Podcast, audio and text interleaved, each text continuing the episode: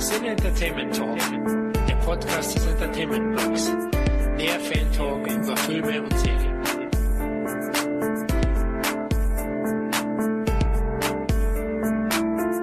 Hallo und herzlich willkommen zu einer neuen Ausgabe des Cine Entertainment Talks, dem Podcast des Entertainment Blogs. Heute haben wir uns wieder zusammengesetzt, um über ein Thema aus der Filmwelt in lockerer kleiner Runde zu sabbeln. Wir haben uns etwas ausgesucht, das zur Jahreszeit, zur aktuellen passt. Und obwohl wir vermutlich, ja, wahrscheinlich werden wir doch wieder ein bisschen in den 80ern schwelgen, ihr kennt's uns ja, weil ein paar Filme aus der Zeit sicher stammen. Aber ja, jetzt werde ich euch erstmal die heutigen Gesprächspartner vorstellen. Zu einem begrüße ich in unserer illustren Runde den Kevin. Hallo Kevin. Hallo Florian. Wie geht's? Wie schaut's aus? Ja, muss, muss, ne? Man schlägt sich so durch. Aber ähm, Weihnachten steht vor der Tür und da wird die Laune jetzt schon wieder ein bisschen geselliger und ruhiger. Man freut sich auf die ganzen Filme. Ja, das glaube ich. Jetzt hast du Zeit zum Nachholen. Na, Lampenfieber auch vorbei, oder? Bist ja schon ein Podcast-Veteran. Ja, doch, es, es hält sich in Grenzen. Ja, das Thema wird heute ganz spannend, glaube ich. Ich habe vergessen, der Kevin ist übrigens vom www.bereitsgetestet.de und einer der Autoren von der Top-Filme Buchreihe, die übrigens sehr zu empfehlen ist. Ja, zum anderen begrüße ich den ehrenwerten Huma alias Thomas vom Entertainment Blog. Hallo Thomas. Wie Hallo schaut's? Florian, alles okay bei mir. Ich freue mich schon drauf. Ja, ich freue mich eigentlich auch richtig auf das Thema. Habt ihr schon Glühwein und Lebkuchen auf dem Tisch? ja. Geht Geld auf Magen? schon reichlich, oder? Ich habe auch schon neben am Laptop die zweite Flasche Glühwein geleert und ja, man muss sich manchmal im Podcast schön saufen. Ja. nee, passt. Geschenke, habt ihr schon irgendwas besorgt? Also ich beschenke mich meistens immer selber. Ja, so bin ich auch. Ne, meine Frau, der habe ich letztens mal eine Kaffeemaschine geschenkt. Oh. Ja, und sie hat sich nicht gefreut. Man kann es nicht glauben. Also auch die Zuhörer jetzt, die denken ja wahrscheinlich auch, wie kann man sich darüber nicht freuen? Ich weiß es nicht, weil im Endeffekt, ich habe es ihr so erklärt, wenn sie jeden Morgen ihren Kaffee trinkt, schenke ich ihr immer wieder was Neues. Ne, so muss man es ja mal betrachten. Was war's ja, denn? Darf ich fragen, was für ein Maschinchen? Also ein Vollautomat, oder? Nee, das war den ganz normale für 40 Euro. Oh, okay. Ich glaube, das wird's gewesen sein. Ja, aber Ne, Kaffee ist Kaffee. Also, da wirst du anscheinend mit dem Gutschein besser weggekommen. Ich ja, keine Ahnung. Auf jeden Fall dieses Jahr, da weiß ich ganz genau, da habe ich einen Volltreffer gehabt. Ich habe jetzt Geschirrhandtücher bestellt. ja, mit dem bräuchte ich nicht kommen. Mit dem wird mich meine Frau auspeitschen, wenn ich ehrlich bin. Oh Mann, oh Mann, oh Mann, ich sehe schon, das ist Weihnachten. ja, es glüht saftiger. Ich sage immer, ein praktisches Geschenk für die Frau und gleichzeitig noch Familienrechtsanwalt dabei. Dann hast du beste Weihnachten überhaupt im Leben. Ja, Kevin hat schon Fehler gemacht. Also da gibt's so eine Kaffeemaschine, da läuft immer der Herr Clooney rum. Wahrscheinlich wäre die vielleicht besser Stimmt. gewesen. Vielleicht mit Clooney noch in der Hand äh, nebenbei eingepackt. Vielleicht. Aber wenn sie mich haben kann, dann brauchst du keinen Clooney mehr. Ja, das stimmt. Normalerweise brauchst du noch nicht mal meine Kaffeemaschine. Also ich kann's beschwören, der Kevin ist eine Schönheit. Absolut. Da kann sich jede Frau nur freuen. Also allein anschauen, ich glaube ich, befriedigt die meisten Damen. Okay. damit, damit würdest du also sagen, ähm, Kevin ist eine Schönheit, was bin ich? Ja. Du bist auch ein rundum ein Original. Ein echtes Original, genau. Das sagen wir hier in Bayern auch immer. Ja, das stimmt eigentlich. Ja, ist aber so, ich bin eher einer der von der Sorte Atomkraftwerk leiten, wenig arbeiten, viel Geld verdienen. Deinen Spitznamen hast du ja nicht umsonst. Nee. Der Humor. Ja, anhand unserer Fragen werdet ihr vermutlich schon erraten, um welches Thema es heute gehen wird. Ja, richtig. Wir möchten Weihnachten thematisieren. Oder besser gesagt, wir drei haben uns gedacht, es wäre der perfekte Zeitpunkt, um über unsere 15 Lieblingsweihnachtsfilme zu quatschen. Wir haben wirklich einige, die wir jedes Jahr schauen, wir drei. Aber hierbei möchte ich vorher noch erwähnen, die Filme, die aus unserer Topliste sind, nicht nur klassische Weihnachtsfilme. Also wir haben uns eigentlich so Regeln aufgestellt, dass die Streifen jetzt nicht Weihnachten an sich nur thematisieren müssen, sondern es reicht schon, wenn aus unserer Sicht einfach Weihnachtsfeeling oder Weihnachtsatmosphäre durch diesen Film bei uns erzeugt wird. Deswegen werden ein paar Überraschungen für euch kommen und wir hoffen dadurch, es vielleicht auch ein bisschen unterhaltsamer wird, weil wir eben dadurch den Vorteil haben, dass wir in die verschiedensten Genre hüpfen können. Also wir werden mal einen Horror-Weihnachtsfilm euch vorstellen, mal ein Action-Weihnachtsfilm, mal ein Weihnachtsporno. Nee, Schmarrn war ein Scherz. Weihnachtsporno war, wo, wo, wo, wo, wann kommt der? Das ist ein Sonderpodcast irgendwann mal. Nein, äh, natürlich die klassischen Weihnachtsdramen haben wir auch und Weihnachtskomödien. Ich denke, so fünf, sechs Filme wird jeder kennen von euch. Da werdet ihr euch bestimmt ertappt fühlen, dass ihr den auch jedes Jahr schaut. Wollen wir anfangen, oder? Mit der Top 15. Also, ich würde mal anfangen mit Platz 15. Platz 15 ist Blutige Weihnachten. Haben wir den genannt? Der böse Weihnachtsmann. Was glaubt ihr? Ja, soll ich schon rauslassen? Lass ihn raus aus, aus dem Sack. Lassen raus den Weihnachtsmann, ja. ähm, Black Christmas heißt der Film. Ist ein Horrorfilm von 1974. Ja, hieß damals in Deutschland übrigens, oh, jetzt kommt ein reißerischer Name, Jesse, die Treppe in den Tod.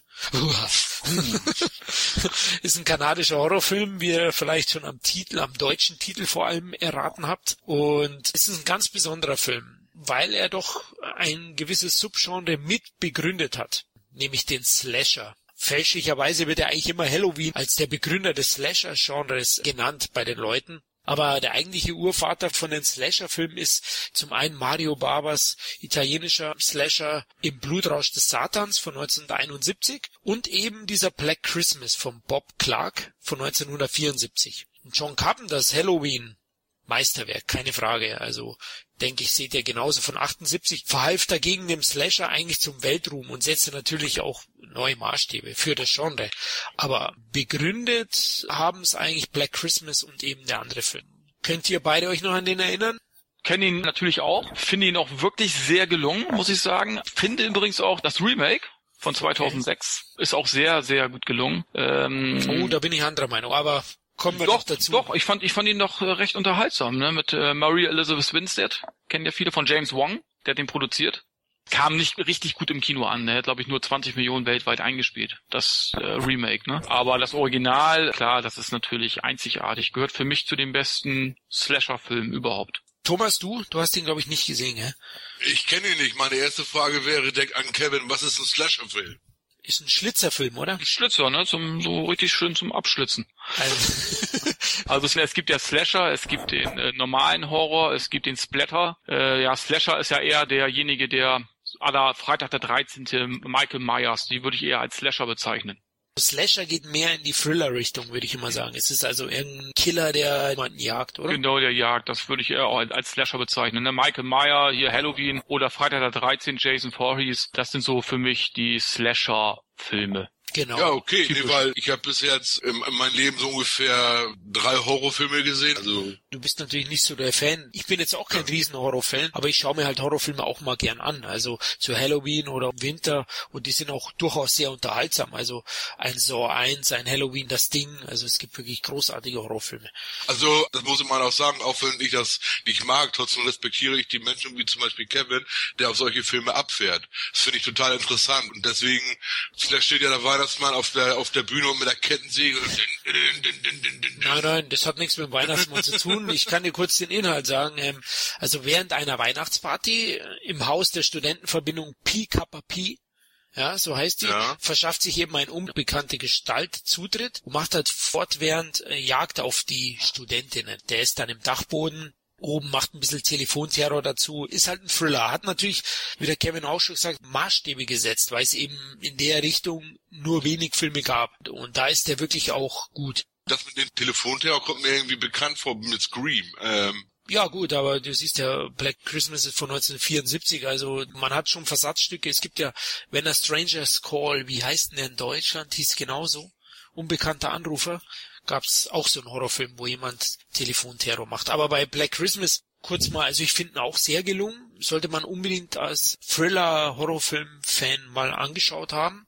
Ist aber wesentlich unblutiger als die heutigen äh, Genrefilme. Ja, das war mehr psychisch bedingt, das Ganze, ne? Also ähm, genau wie Nacht der blutigen Augen zum Beispiel. The Hills Have Eyes. Das Remake war blutig und das Original war mehr, äh, ja, das war Psycho-Horror. Stimmt, das ist ein guter Vergleich. Also bei Black Christmas ist es ähnlich. Also die Gewalttat an sich sieht man da immer gar nicht, sondern man sieht mhm. die Ermordeten da liegen. Aber wie er die ermordet, das sieht man nicht. Das überlässt man eigentlich der Vorstellungskraft des Zuschauers, was ja auch oft dann einen gewissen Reiz und viel mehr Thrill ausmacht, als wenn man immer alles sehen würde. Ich würde sagen, die Kulissen sind sehr gut, die Atmosphäre ist sehr gut, er hat eine einfallsreiche Kameraführung für damals auch gehabt eben eine sehr, sehr dichte Atmosphäre, was mir so ein bisschen beim Remake fehlt. Ja. Und ja, er hat noch eine vielseitigere Figurenzeichnung. Das stimmt. Ja, obwohl ich muss schon sagen, dass das Remake hat mir eigentlich schon recht gut gefallen. Von den vielen schlechten Remakes, die okay. es ja wirklich auch gibt, gehört das eigentlich zu den gelungeneren Remakes, sag Aber ich jetzt mal so. Wer Kevin kennt, weiß warum, weil ich wollte noch sagen, also im Remake sind die Opfer, Klischee-Opfer natürlich leicht bekleidet oder ich haben wollte gerade sagen und bestechen vor allem durch ihre gute Figur und wenig Schauspieltalent. Aber da brauchst du ja, dafür haben die andere Talent. Ja, Florian. Stimmt, ja. Das muss man auch immer mal, das wird immer äh, viel zu wenig gesehen, immer Schauspiel, Schauspiel, ja mein Gott, äh, für solche Filme brauche ich kein Schauspieler, müssen sie schreien können, sie müssen hin und her wackeln. Das muss wie Gelee sein. Vor allem stolpern dann am besten immer kurz vorm. vor ja, sie stolpern und die laufen auch immer die Treppe hoch statt runter. ja, stimmt. Die laufen immer ins Haus statt raus, ja, stimmt. Ja, genau. Oder, oder wenn der Killer klingelt, machen sie die Tür auf, statt ja. vielleicht zuzumachen. Genau. Ja, das Klingel, das, ich sag mal so, du bist ja auch, oder wir sind ja auch als Menschen erzogen worden. Du gehst ja auch, wenn das automatisch zu, zum Telefon oder zu klingeln und bist höflich und machst die Tür auf. Das stimmt, ja, aber sie laufen halt so in ihren Tod. Sie laufen halt immer in die falsche Richtung. Ja, das stimmt. Also sie zeichnen sich aus durch Schönheit. Ja. Aber also, selbst wenn sie weglaufen, sehen sie immer noch gut dabei aus. Ja, das, ist, das stimmt, ja, wirklich wichtig. scharf zum Teil, mhm. ja. Aber muss sagen, das Remake, mir hat's halt eben nicht so gut gefallen, weil es ist sehr blutig, es ist äh, handwerklich, es ist gut gemacht, aber es fehlt halt so die Atmosphäre. Ja, aber stimmt. mag Geschmackssache sein. Also Black Christmas sollte man unbedingt mal geschaut haben. Wie gesagt, also der fängt langsam an, ist nicht so reißerisch und blutig. Ähm, das muss einem klar sein. Aber ansonsten kriegst du einen hochwertigen Spannungsthriller, der atmosphärisch ist, zu sehen. Also den kann man auf jeden Fall mal nachholen. Läuft bestimmt auch mal im Fernsehen. Ich denke, der ist ab 16. Denke ich. Nee, der ist ab 18. Das Original, da bist du dir sicher? Ich meinte, das ist das Original. Ich glaube, Ach, das Original, das weiß ich nicht. Das, also das Original muss eigentlich ab 18, äh, ab 16 sein. ab 21 wollte ich schon sagen. Also das Remake, das war auf jeden Fall R-rated. Ja, ja, das war ziemlich hart. Der Regisseur ist noch ganz interessant von Black Christmas, Bob Clark, der hat in den 80ern, wie wir, jetzt schwelgen wir doch wieder in den 80ern, wie wir aus der Zeit oder in der Zeit viel konsumiert haben, Filme, kennt man einige, also der hat die Sauerei-Filme Porkies 1 und 2 äh, Regie geführt. Ja, das war so Eis am Stiel sozusagen. Genau, in, in amerikanisch. Ja.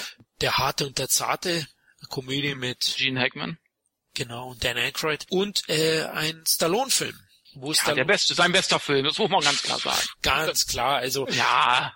Hier hat er vor allem mit der Stimme zurückgeschlagen, also seine Gegner geschlagen. Der Senkrechtstarter ist von ihm vom Bob Clark, vom Regisseur von Black Christmas. Für den muss er noch nachträglich eine goldene Himbeere kriegen, glaube ich. Aber wir hatten, wir hatten zumindest Dolly Parton, oder wer war das? Dolly Parton, ja. Ja, die war auch äh, hübsch anzusehen damals. Aber der, ihre Blusen waren doch eigentlich immer zu klein. Oder der Busen zu groß. Und das war richtig so. Oh man, das ist christlich hier alles, weihnachtlich. Ja, natürlich. Ja, Aber das waren die Glocken. Das, das hat ja auch mit Weihnachten zu tun. Oder nicht? Die Weihnachtsglocken, ne? ja. Das da fällt mir sofort Weihnachten ein. Äh, wenn ich an Dolly Parton denke, denke ich an Glocken, ich denke an äh, Lametta, ja. ich denke an, ne, ich denke an allen Sachen. Genau, also wirklich, also besinnlich wird's dann immer. Ja, auf jeden Fall. Allem, ja. Und sehr warm auch. Da wünscht man sich okay. gar keinen Fernseher dann. okay. Aber wollen wir nicht weiter vertiefen. Wir ja. wollen jetzt den nächsten Film besprechen. Jetzt den habe ich gesehen, den habe ich gesehen. Das ist sehr gut, das ist schon mal sehr gut. Also Black Christmas, unsere Platz 15, ein, ich sage jetzt nicht besinnlicher Weihnachtsthriller, aber ein blutiger Weihnachtsfilm, der auch oh, wirklich ja. Weihnachtsstimmung aufkommen lässt. Der nächste Film, Platz 14 von 2004, ist... Darf ich, darf ich, darf ich? Ja, darfst du gerne. Ja, dankeschön. Der Polar Express von Robert Zemeckis. Richtig, genau. Ein Animationsfilm ist das. Ja, ich glaube schon. Nein, natürlich, ein Animationsfilm. Ich kann kurz mal einen Inhalt sagen. Also es ist ein einsamer Junge, der an, an der Existenz des Weihnachtsmanns zweifelt und am heiligen Abend wird er auf eine wundersame Reise zum Nordpol entführt. Wie aus dem Nichts taucht nämlich dieser Polarexpress auf und nimmt ihn mit, wie viele andere Kinder. Ja, Thomas, wie findest du den Film? Ich finde den sehr interessant weil ich sag mal mal so, irgendwann habe ich ja auch nicht mehr an den Weihnachtsmann geglaubt, sondern ich habe eher daran geglaubt, was mein Vater Weihnachtsgeld bekommen hat. Daran Wie, den gibt's nicht? Ach, danke schön. Ja, Ja, bitte! Entschuldigung, dass ich das jetzt mal... versaut habt. Ja, Ja? Vielen Dank.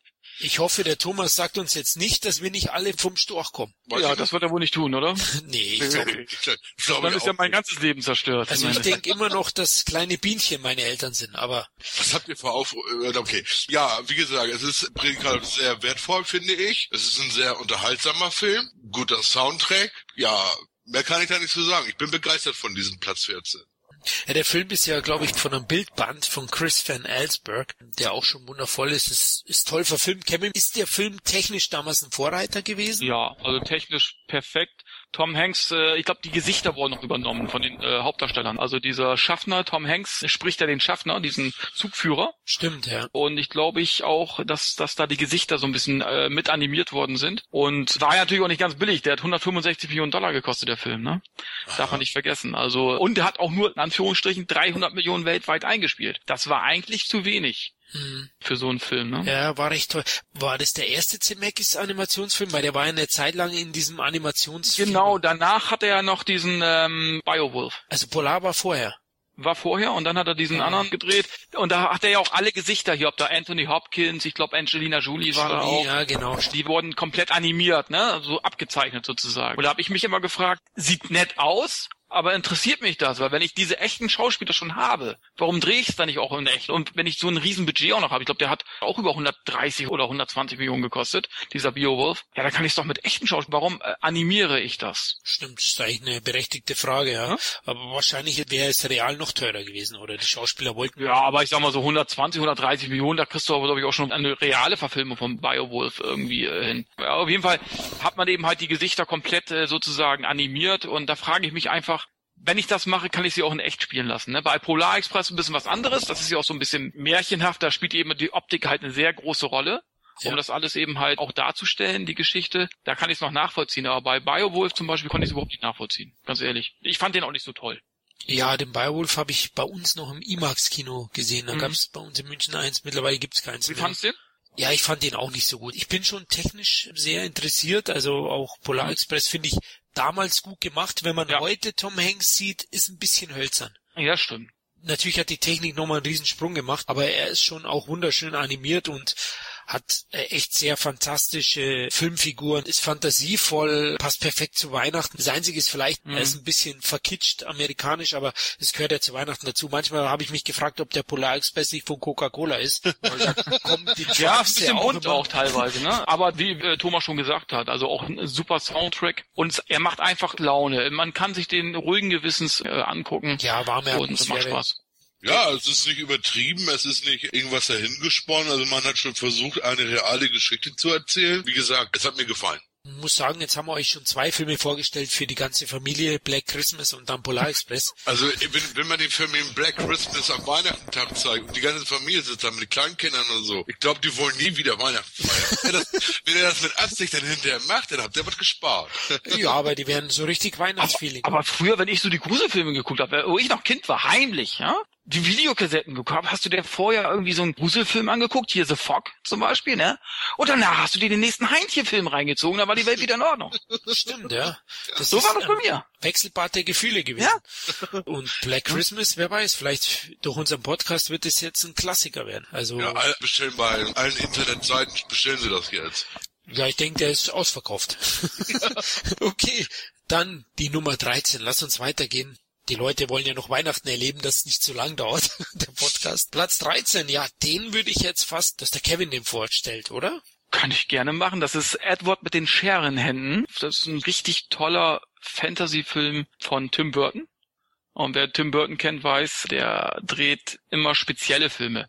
In letzter Zeit nicht mehr so tolle Filme, aber früher eben halt sehr überragende Filme wie Batman oder Nightmare Before Christmas zum Beispiel. Und ähm, Also eins muss man sagen, beim Burton finde ich, er ist einer der wenigen Regisseure, der seinen eigenen Stil eigentlich immer noch ja, hat. genau. Man, man erkennt, dass es ein Tim Burton-Film ist. Genau, also Ne, den Stil äh, wurde vielleicht auch mal hin und wieder mal kopiert, aber man erkennt sofort Tim Burton. Dann erkennt man es natürlich an der Musik, da ist meistens Danny Elfman, der für die Musik zuständig ist bei seinen Filmen. Seine Frau spielt immer mit. Helen Bonham Bonham Carter. Carter. Johnny Depp ist meistens dabei. Er dreht sehr oft mit demselben Team eben halt. Und Edward ist ein wirklich sehr, ja, ist so eine Mischung aus Pinocchio und die Schöne und das Biest, sage ich jetzt mal, ne? Mit wunderschönen äh, musikalischen Einlagen, der tollen Geschichte. Macht Spaß. Sogar hier unser, da sind wir wieder beim Thema Horror. Du weißt, wen ich meine. Die Fliege 1 und 2, das Original. Meinst Vincent Price? Winston Price, einer seiner letzten Rollen, äh, ist dabei, äh, der ihn sozusagen der Hersteller von Der Edward Erfinder, genau, der genau. richtig. Erbauer sozusagen. Ähm, wunderschöner Film. Also äh, ich kann ihn wirklich nur empfehlen. Also auch ein bisschen sozialkritisch, Vor hat aber auch herzergreifend und gerade das Ende, also da kann einen schon die eine oder andere Träne runterkullern. Ist wirklich ein schöner Film. Ich mag ihn sehr gerne.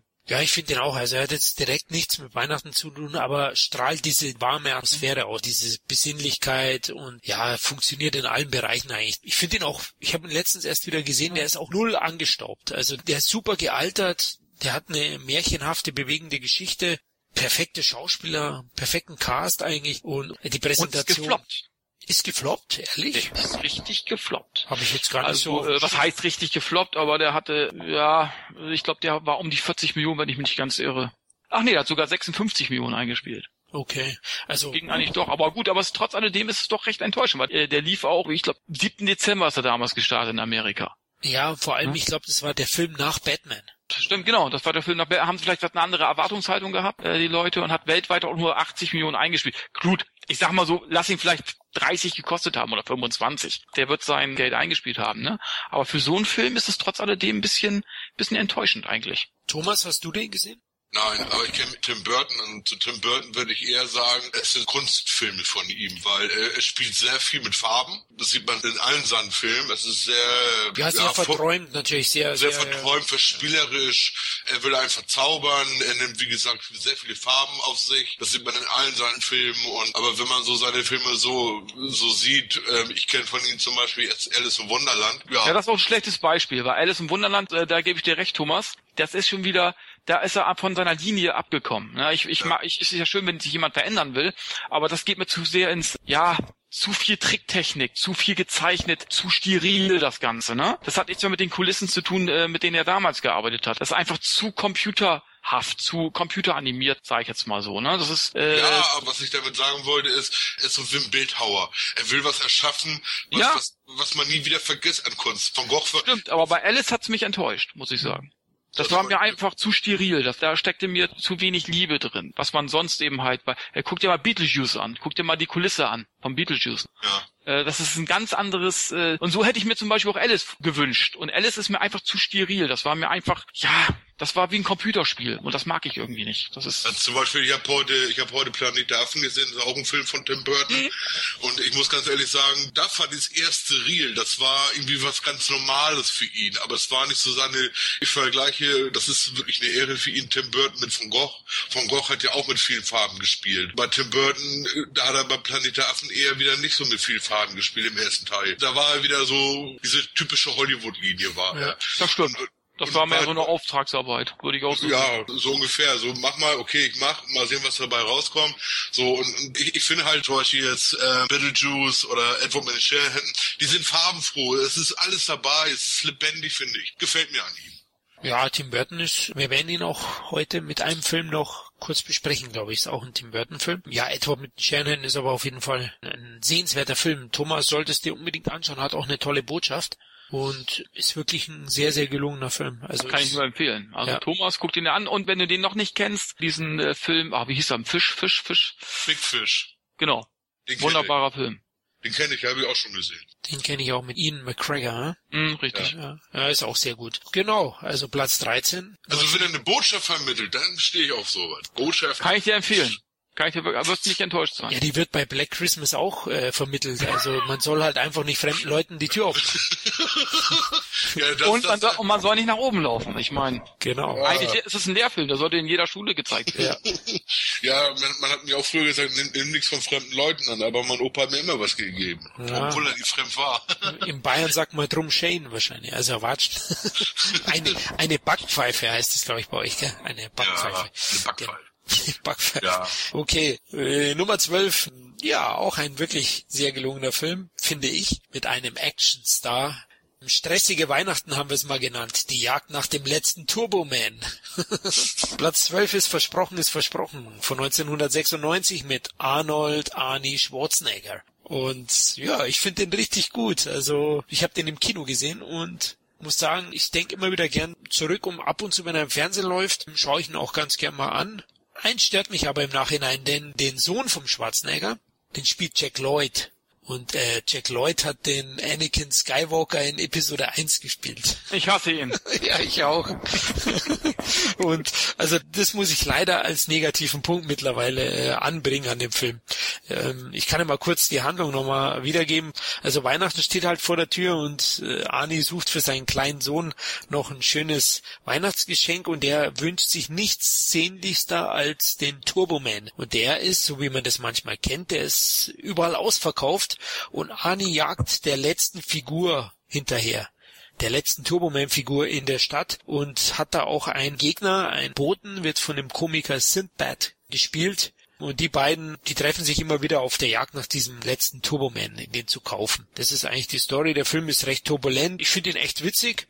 Ist eine gute Weihnachtskomödie für Groß und Klein. Ist, ist auch actionreich. Gut, am Ende trifft er da so ein bisschen ab.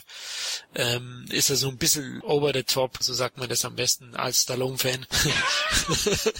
ähm, da ist es ja so, da fliegt er dann davon oder wie war das nochmal genau? Ich weiß es nicht mehr. Da. Ja, der gute, er ist am Ende die Actionfigur. Genau. Dein Sohn verehrt ja diesen Turboman. Ne, er will ihn ja unbedingt besorgen. Und am Ende ist er natürlich selber, er ist der Actionheld, er ist am Ende selber der Turboman. Genau, in dem Anzug und ja. solche Geschichten, ja. Das fand ich so ein bisschen, ist das vielleicht too much, aber den Film kann man wirklich gut anschauen, würde ich sagen.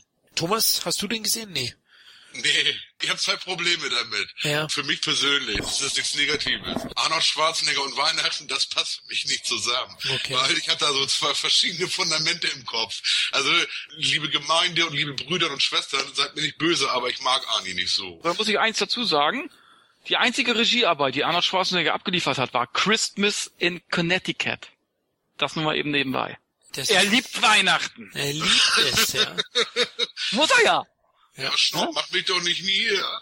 Da Und daran ist Dolly Parton beteiligt. Jetzt muss ich das, also, das muss man mal nachrecherchieren. Mhm. Dass Dolly Parton die Hauptdarstellerin war. Nee, das war ein Turboman, nicht Turbomöpse. Also du hast da irgendwas verwechselt. So. nee, nee. Also, Ich glaube, du hast da jetzt irgendwas durcheinander gebracht, aber versprochen ist versprochen. Findest du auch Kevin Owen kann man schon anschauen. Also haben dessen, damals im Kino gesehen, also. ja, ich auch. Also ich finde ihn wirklich gut und es ist so Noch nachmittags. Spielt ja, Belushi spielt ja mit. So eine kleine Gastrolle. Ja, kommt Mhm. kurz vor. Ich finde, die Darsteller machen ihre Sache auch gut. Der Sinbad passt auch ganz gut rein. Und Arnie macht seine Sache auch ganz gut. Also man, natürlich gibt er recht, bei Arnie-Filmen ist es so, wenn man ihn nicht mag, ist es Nicht so schwierig. dolle, nicht so dolle. Also ich Ja. mag ihn schon etwas. Aber es ist jetzt so, wie gesagt, es sind so, okay. Ich will mich mit meiner Fangemeinde jetzt nicht anlegen hier. Übrigens war das Diane Cannon und nicht äh, Dolly Parton, ich entschuldige mich. Aber Diane Cannon, die war auch ganz süß. Hat bestimmt ganz nett, äh, ganz schöne Weihnachtskekse im Film gebacken. Ich habe ihn nie gesehen. Ja, das vermute ich auch, ja. Dass du den nicht gesehen hast. Da gab's ja auch keinen äh, reißerischen Trailer. Ja. Gut, Platz 12. Ähm, versprochen ist versprochen mit Arnold Schwarzenegger und Anakin Skywalker. Dann nehmen wir Platz 11. Oh, der Film ist mir eine Herzensangelegenheit. Den liebe ich. Wir landen jetzt endlich mal wieder beim Krawallfilm, beim Actionfilm. Das ist unser erster Actionfilm, finde ich, heute. Ja, ja, ich sage ja endlich. Ähm, Platz 11 ist The Long Kiss Goodnight, glaube ich, heißt er im Original. Und bei uns heißt er Tödliche Weihnachten. Welch passender Name. Die Übersetzung ist eins zu eins. Also, ja, nicht ganz, aber also da hat sich derjenige, der mit Deutsch-Englisch im Duden gearbeitet hat, sehr viel Mühe gegeben. einen treffenden Namen haben sie ja eigentlich gefunden, oder? Also Ja. tödlich ist es da drin und Weihnachten ist auch. Ja, schon. der gefällt mir zum Beispiel, dieser Film. Also, Der Film ist top, also ich kann auch noch mal kurz die Handlung, also da geht's praktisch um die Samantha, Gina Davis spielt sie, da wo sie noch grandios gespielt hat. Zu der Zeit war ich großer Fan von ihr, später hat sie leider stark abgebaut, aber damals fand ich sie absolut grandios in ihren Filmen und die hat ihr Gedächtnis verloren und nach dem Autounfall erinnert sie sich so langsam wieder, ja, und findet dann heraus, dass sie ja eigentlich ja eine Agentin des CIA ist und auf Mordanschläge spezialisiert. Und ja, ihre damaligen Auftraggeber dachten, dass sie ja tot ist, aber kriegen dann raus, dass sie eben noch am Leben ist und dann geht eine richtige Hetzjagd durch alle. Ja, man, man, man sollte vor Weihnachten nicht seine Feinde wecken. und sie hat auch einen super Partner und damals war L. Jackson noch nicht ganz so bekannt. Das war, glaube ich, kurz nach Pulp Fiction. Und ich finde, der spielt da alle an die Wand in dem Film. Ich finde den grandios in Tödliche Weihnachten als Sidekick, als obercooler, äh, ja, ich glaube schon, dass er ab und zu kifft, ähm, obercooler Kiffer, ähm, der ihr da hilft, praktisch äh, nicht draufzugehen was heißt nicht bekannt? Also er war schon bekannt. In Jurassic Park hat er mitgemacht. In Goodfellas, das ist mein Lieblingsfilm. Ähm, der hat ähm, Loaded Weapon mitgemacht. Also Jungle ja, Fever oder Der Exorcist 3. Also so unbekannt war er nun auch noch nicht. Nee, er war, er war schon bekannt, aber er war noch nicht so der Superstar. Es war Pulp Fiction, war ja echt der Durchbruch. Später kam dann Stirb langsam 3. Ich würde fast sagen Chef. Äh, da kamen noch so ein paar Rollen, die dann... Oh, Chef. Chef war Hero. Also geil. Ja. Also aber, aber ist kein Weihnachtsfilm. Okay. Ich wollte es ja nur erwähnt haben. Wie fandst du ihn, Kevin? Einer der letzten guten Rennie Harlan-Filme. Oh, stimmt, den hätten wir. Kann man sagen, weil Rennie Harlan hat wirklich abgebaut. Äh, liegt natürlich auch daran, dass zum Beispiel auch so Long Kiss Goodnight kein großer Erfolg war. Gina Davis ist ja seine Frau. Ich weiß nicht, ob die immer noch verheiratet sind oder zu dem Zeitpunkt waren sie noch verheiratet oder zumindest zusammen. Weiß ich jetzt gar nicht. Ne? Und er wollte sie sozusagen zur Actionheldin machen, ja. Und das ist mit dem Film einspieltechnisch leider misslungen. Der hat nur 30 Millionen in Amerika eingespielt und hat dann nochmal ähm, übrigens nochmal von Karolko, von der Produktionsfirma Karolko ähm, produziert, die Piratenbraut gemacht. Die Piratenbraut, ja. Und das war das, das war der endgültige Schiffbruch für Karolko, für das Studio und eigentlich auch für Rennie Harlan, weil äh, das war eigentlich so der letzte richtig große Big-Budget-Film für ihn. Hat man ihm nie verziehen, ja. Äh, und ähm, Gina Davis, ja, die hat danach sich dann eben halt wieder anderen Dingen gewidmet, eben halt anderen Filmen, Komödien und so weiter und so fort. Aber das war, und da muss ich auch mal sagen, das ist wirklich auch mal ein Actionfilm, wo ich eine Frau die Heldenrolle abnehme. Ne? Das ist ja. passiert uns. Angelina Jolie mag ich zum Beispiel als Heldin in Sword und so weiter und so fort. Sigourney Weaver. Sigourney Weaver, aber dann hört es aber auch schon fast auf, so, ne? Uma Thurman äh, noch. Ne? Ja, gut, klar, Kill Bill, klar, keine Frage, ne? Aber Gina Davis hat das wirklich gut gemacht und der Film ist wirklich auch zu Unrecht gefloppt. Und das, das war wirklich einer der letzten großen Rennie Harlan-Filme, wirklich, weil es war wirklich ein sehr, sehr guter, oder ist ja immer noch ein guter Regisseur. Aber ob, ob er noch gut ist, ist die Frage, lässt sich jetzt momentan also nicht beantworten. Ich kann dir sagen, nach Herkules, er ist nicht mehr gut. Nicht? Nein. er hat alles verlernt. Ähm, er hat ja auch einen sehr guten Film gedreht, wie Fort Far Away, Rock'n'Roll Detective, ähm, Bombenfilm. Ja, also auch ein sehr Ich liebe diesen sehr. Das ist so, so eine Mischung aus Elvis, boah, und ein bisschen Action dabei. Das ist richtig cool. Und gute ja. Sprüche. Er hat eben halt auch Cliffhanger gemacht mit Stallone, hat Stallones Comeback Stirb langsam geebnet, zwei. Geebnet, Stirb langsam zwei, ich glaube sogar Freddy 4.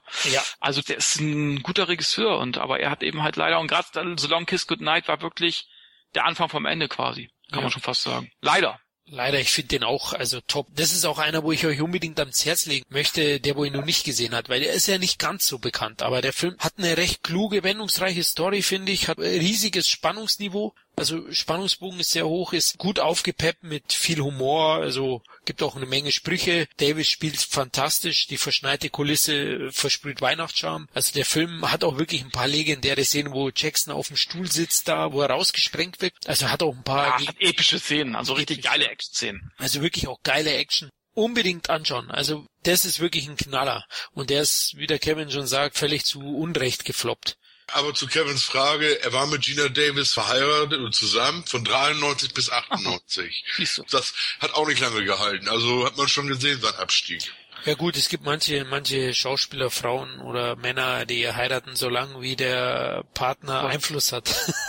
wie soll ich das jetzt sagen? Ja, also da gibt's schon so einige Kandidaten. Ne? Wie schon Kevin selber auch gerade schon gesagt hat, man hat Gina Davis diese Rolle abgenommen. Ja. Man, man hat mit ihr gelitten, man hat mit ihr gefühlt, man hat gewollt, dass sie gewinnt. Ja, vor allem hat sie diesen Badass diese zwei Rollen, diese ja. zwei Figuren hat sie fantastisch gespielt. Am Anfang hat mir es abgenommen, aber den Badass habe ich hier noch mehr abgenommen mit dem. Ja, war eine geile Szene, wo sie da äh, äh, fährt mit dem Auto und dann äh, kommt ihr das Reh ja sozusagen entgegen oder was genau. war das ein Wolf oder ein Reh, keine Ahnung. Ein Reh war es, glaube ich. Ja. ja, und sie bricht ihn dann einfach das Genick. ja. Alles klar, War eine geile Szene. Ja. Und da denkst du, hallo, äh, das traust du der Frau gar nicht zu. Und ab dann geht's ja los. Genau, wenn sie dann das Gemüse schneidet, auch herrlich. Richtig, mit dem Messer dann. Also wenn meine Frau so schnell mit dem Messer wäre beim Kochen, dann, dann, ne, dann.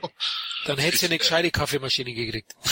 Kevin, So, Kevin, ich du hättest ein Messerset bekommen. Kevin, ich würde, ich würde diesen Podcast erst nach Weihnachten vorspielen.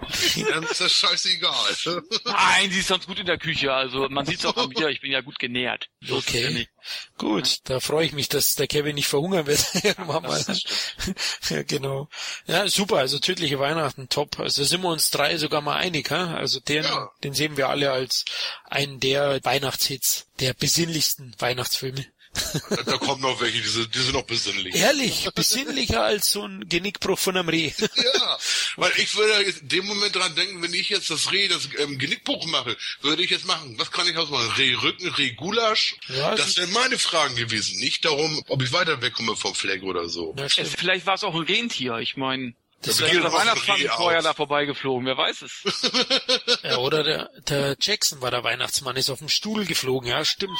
Alle, also man, Ja, also doch viel mehr mit Weihnachten zu tun, als man denkt. als man denkt, Ja? ja, genau. Ja? Also Ja. das Es war, es war ja auch äh, christlich geschmückt und so, also davon jetzt mal abgesehen. Also es war auch etwas festlich. Ja. ja, der Bösewicht war noch gar nicht so schlecht. Es war ein jüngerer Darsteller, hat recht gut ausgesehen. Ich weiß nicht mehr den Namen von dem. Von dem hat man auch danach nicht mehr ganz so viel gesehen.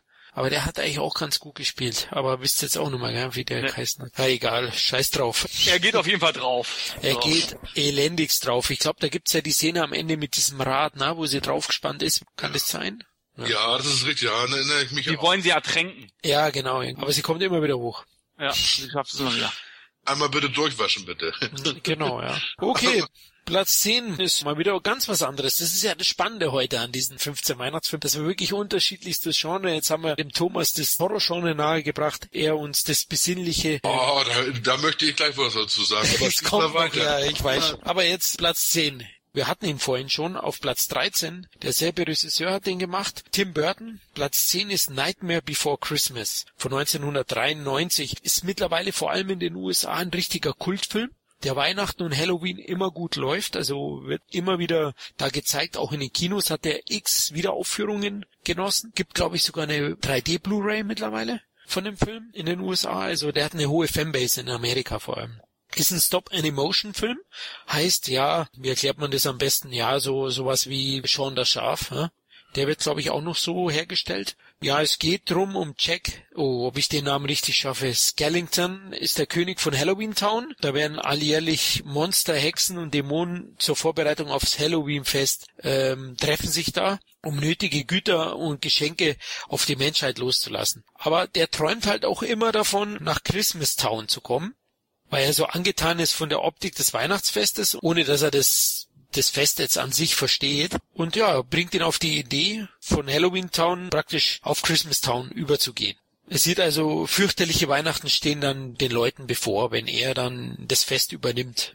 Wie gesagt, es ist jetzt nicht so ein klassischer Puppenfilm, sondern ein Stop-Animation-Film. Hat sogar einen Oscar erhalten. Und ähm, ja, der Film ist ein Fantasy-Spektakel, sehr fantasiereich wieder, wie der Thomas gesagt hat. Also ich finde den sehr, sehr toll gemacht. Hat äh, tolle Bilder, ist wirklich, ist halt nicht putzig und lieb, sondern eben eher gemein und morbide. Der Spaß ist also auch zynisch. Also es ist ein köstliches Vergnügen für mich, den immer wieder anzuschauen. Ich habe ihn jetzt zwar schon länger nicht mehr gesehen, aber ich finde es wirklich das ist so ein Stop-Animation-Weihnachtsklassiker. Habt ihr beide den gesehen? Nö. Kevin? Ja. Und wie fandst du ihn? Kann ich alles nur unterschreiben, was du gesagt hast. Ich fand zum Beispiel auch den, zwei, den ja, zweiten Teil kann man nicht gar nicht sagen. Corpse Bride, den hat Tim Burton nur produziert. War auch ein richtig äh, schöner Film, ja. Kann man jetzt aber jetzt nicht mit dem vergleichen so richtig, ne? Äh, aber den kann ich auch dazu noch empfehlen. Ja, ist auch morbide, ne? Geht auch Ja. ein bisschen in die Ja. Richtung. Also, genau, ja, auch wieder Johnny Depp sozusagen spricht die Hauptfigur. Also ich muss da, ja, kann ich kann ich alles nur unterschreiben, was du gesagt hast, kann ich nur empfehlen. Also ist halt was anderes, ist nicht jedermanns Sache. Vielleicht. Genau, es ist skurril, ist, Ja. ist sicher technisch ist er perfekt gemacht eigentlich. Und Ja. genau, ist wie gesagt sehr skurril, sehr fantasievoll auch wieder, ist aber auch humorvoll und unterhält eigentlich sehr, sehr gut. Ist auch auf jeden Fall, der, wo ihn noch nicht gesehen hat, unbedingt mal Sicht. Also ist wirklich ein Film, den man auch mal gesehen haben sollte als Filmfan. Genau. Ja, mehr brauchen wir eigentlich dazu nicht sagen. Also Nightmare Before Christmas, unsere Platz 10. Darf ich neu komplett präsentieren? Gerne darfst du. Ja, okay, wir machen jetzt Platz 9, liebe Hörer und Hörerinnen. Es geht um eine romantische Weihnachtskomödie. Man kann auch eher sagen, Episodenfilm aus dem Jahre 2003. Ähm, der Film heißt zu Deutsch tatsächlich Liebe. Dem Originaltitel heißt er Love Actually. Mein Englisch ist not so good. My German is better. Ich möchte die Besetzung, nicht alle jetzt, aber viele vorlesen. Ähm, Hugh Grant, Billy Bob Thornton, Liam Neeson, Kira Knightley, Colin Firth, Emma Thompson, Alan Rickman, Heike Makers, Billy Knight, ähm, Claudia Schiff, Rowan Atkinson. Ja, ähm, das geht darum, es ist ein Episodenfilm. Es geht praktisch um neun Geschichten geht das in diesem Film. Natürlich, wie schon gesagt, ein Liebesfilm, romantischer Film. Gibt es praktisch bei allen ein Happy End. Und ja, ja, es geht praktisch um die, die, letzten fünf Wochen vor Weihnachten, wo die halt eben Erlebnisse rund um die Liebe halt erleben. Mehrere Paare mhm. sind es ja. Da gibt's ja den Entertainer. Ja, neun den, Geschichten sind das. Genau, den Billy Mack. Dann gibt's da wie zwei Nacktdarsteller verlieben sich. Dann gibt's ja den, den Premierminister mit, ich glaube, den spielt äh, Hugh Grant, oder? Richtig, das Heike, ist der Premierminister. Genau, Heike Mackert spielt ja auch noch mit.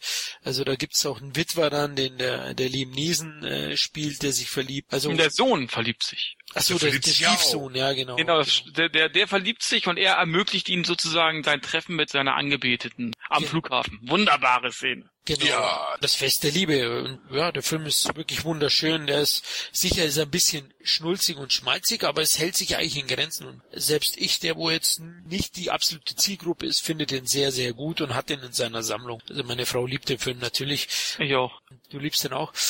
Ja. Die Darsteller sind der Wahnsinn. Also was sie da aufgefahren haben, ist sucht seinesgleichen. Also perfekter Cast, besser geht's gar nicht. Und der Soundtrack ist super. Oh, der ist genial. Also es gibt so einen Doppel-DVD ähm, Doppeldisc gibt es ja davon. Doppel-D ist was anderes. nee, Doppeldisc. Zwei CDs gibt das davon, okay. weil das ein absolut Burner-Film ist. Also ich gucke ihn gerne. Also auch neben Weihnachten mal gesehen ja, mit tollen Happy Ends. Love is all around, ja genau. Ja, ja und ich finde ihn auch super. Also der berührt, bringt halt die Botschaft der Liebe auch gut rüber und ist aber auch wahnsinnig unterhaltsam. Ja, das ist und, auch. Und macht wirklich ein wolliges Gefühl.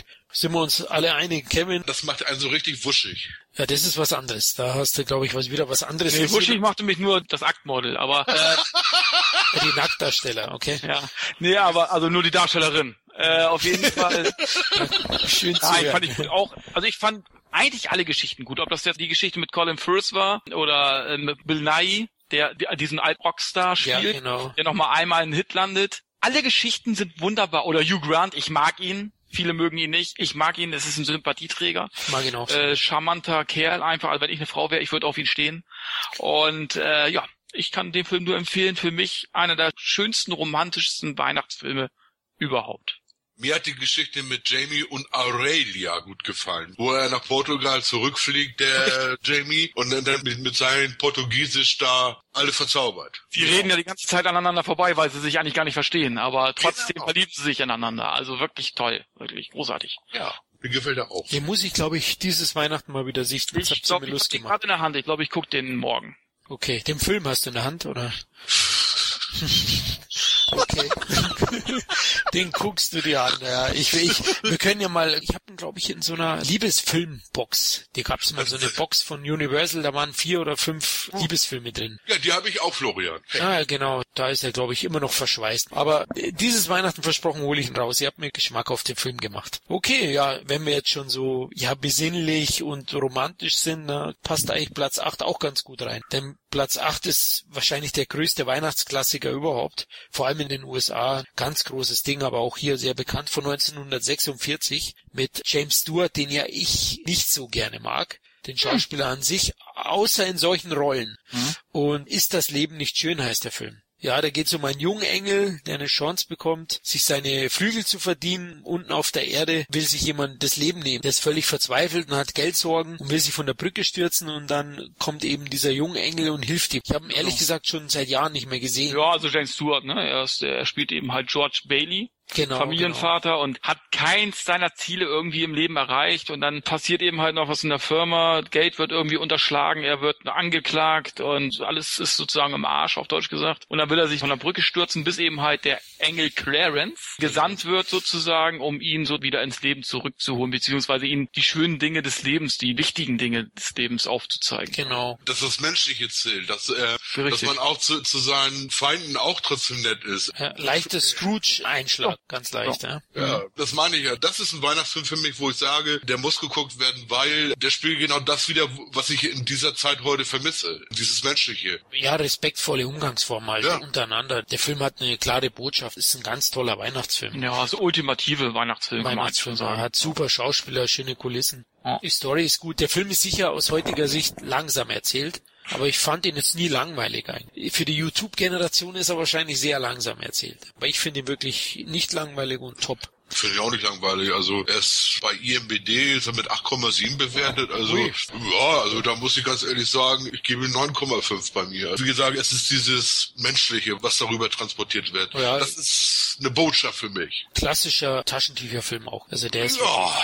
Ja, ja der, das der geht eher, ans Herz, der Film, auf alle Fälle. Da würde ich eher sagen, tatsächlich liebe das ist ein Taschentuchfilm als das andere wieder. Es ist, was zum Nachdenken ist das eher. Also ist das Leben nicht schön? Ich glaube, da tun wir den meisten Leuten auch keinen Geheimtipp ans Herz legen, sondern den kennen die meisten. Aber wer nur nicht kennt, ein toller Weihnachtsfilm, den man unbedingt zu der Weihnachtszeit schauen sollte. Gut, Platz sieben. Ui, jetzt kommt ein, ja, ein sehr, sehr guter Film und den hat unter anderem der Kevin ins Spiel gebracht und verdammt nochmal, Kevin, du kostest mir einen Haufen Geld, weil ich habe den Film nicht auf DVD. Das, ist, das ist traurig eigentlich, ne? Ja. Und jetzt finde ich raus, dass den natürlich nicht mehr gibt. Das bei, ist noch trauriger. Ja. Und bei Amazon und so kostet der Scheiß 50 Euro. Ja, nee, das gebraucht. Ist, äh, also das zahle ich nicht, aber es ist ein herzerwärmender Film. Es ist der zuckersüße Curly Sue von einem der legendärsten, ich glaube, ist der von John Hughes? Ja. Er ist von John Hughes. Einer der legendärsten Regisseure, der eigentlich auch heute viel zu wenig gewürdigt wird. Ich finde, es ist ein grandioser Regisseur und Drehbuchautor und Produzent gewesen in den 80ern, 90ern. Mhm. Es wird ja noch einen Film geben, ähm, den er gemacht hat. Ich glaube, es ist sogar schon Platz 6 dann. Ähm, einen noch bekannteren, den jeder kennt. Aber Curly Sue ist eigentlich wirklich ein toller Film. Ja, Kevin, weil du ihn ins Spiel gebracht hast, willst du kurz was dazu sagen? Ja, äh, Soll ich was vom Inhalt noch kurz erzählen? Erzähl ruhig mal die Inhalte. Ich kann dann später noch was dazu sagen. Ja, es geht um den Landstreicher Bill Dancer, gespielt mhm. von James Belushi und seiner kleinen Tochter Sue. Alison Porter spielt die. Ja, die leben praktisch von dem Geld, von dem sie sich so ergaunern. Also die beiden sind Gaunerpärchen. Eines Tages treffen sie so eine smarte, clevere Anwältin, die heißt, glaube ich, Cray Allison in dem Film, wird von Kelly Lynch. Lynch. Ah, Kelly Lynch. Eine Frau. Genau. Die ist, die ist mir leider ein wenig, ein wenig zu blond, aber wir haben unterschiedliche, Was? ja, Frauengeschmäcker. Ich. Aber bitte, du hast doch wohl, du hast, also bitte, Du hast doch wohl Cocktail gesehen mit Tom Cruise und du hast ja wahrscheinlich auch den besten Actionfilm aller Zeiten gesehen, äh, Roadhouse mit Patrick Swayze. Also Roadhouse habe ich gesehen. Ich habe auch damals gelesen, dass der Patrick Swayze bei den Aufnahmen, sechs Aufnehmen, wirklich gekommen ist. Das kann ich mir vorstellen. Das kannst du dir gut vorstellen. Ja, ich mir nicht, aber ja, die ist attraktiv, keine Frage, aber es ist jetzt bei mir nicht so eine Wow-Frau. Ähm, die ist auch mittlerweile nicht mehr so gut gealtert, glaube ich. Hab die das weiß ich. Das ist das Schlimmste da mal daran. Darum gehe ich nie zu Klassentreffen. Weil du ganz genau war, ja, ne, du siehst dann, äh, ne, du hast dann äh, so manche Frauen, da bist du früher hinterher gewesen, da fandst du richtig toll, ne? Wenn du jetzt siehst, dann denkst du, verdammt, was ist das? ne? ja, was genau. ist das bloß gewesen?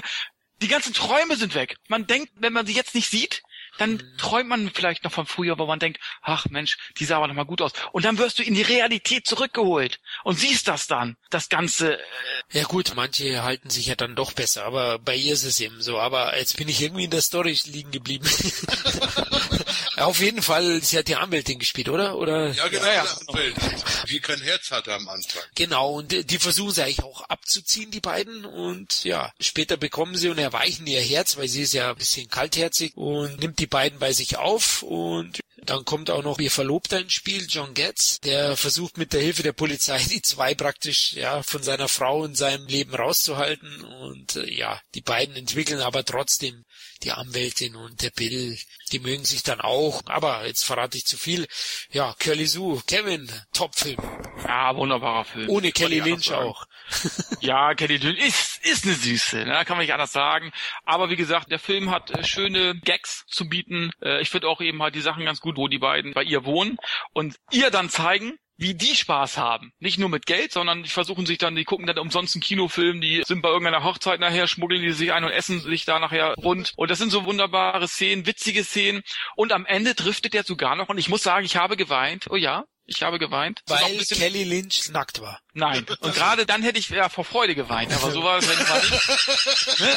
Und da wird er dann ein bisschen dramatisch herzerwärmend, sie kommt nachher so ins, ins Heim. Ja, genau, stimmt. Ne? Die kommt nochmal und äh, da denkst du nachher, dass der James Belushi dann, ja, dass er äh, gegangen ist und weil er immer gesagt hat, ja, ohne mich bist du ja im Endeffekt besser dran und du hast dir jetzt eine reiche oder eine gutherzige Frau als Ersatzmutter und man denkt eben halt am Ende, dass er geht oder genau. gegangen ist. Ja. Und am Ende steht er dann doch vor der Tür. Ich habe geweint.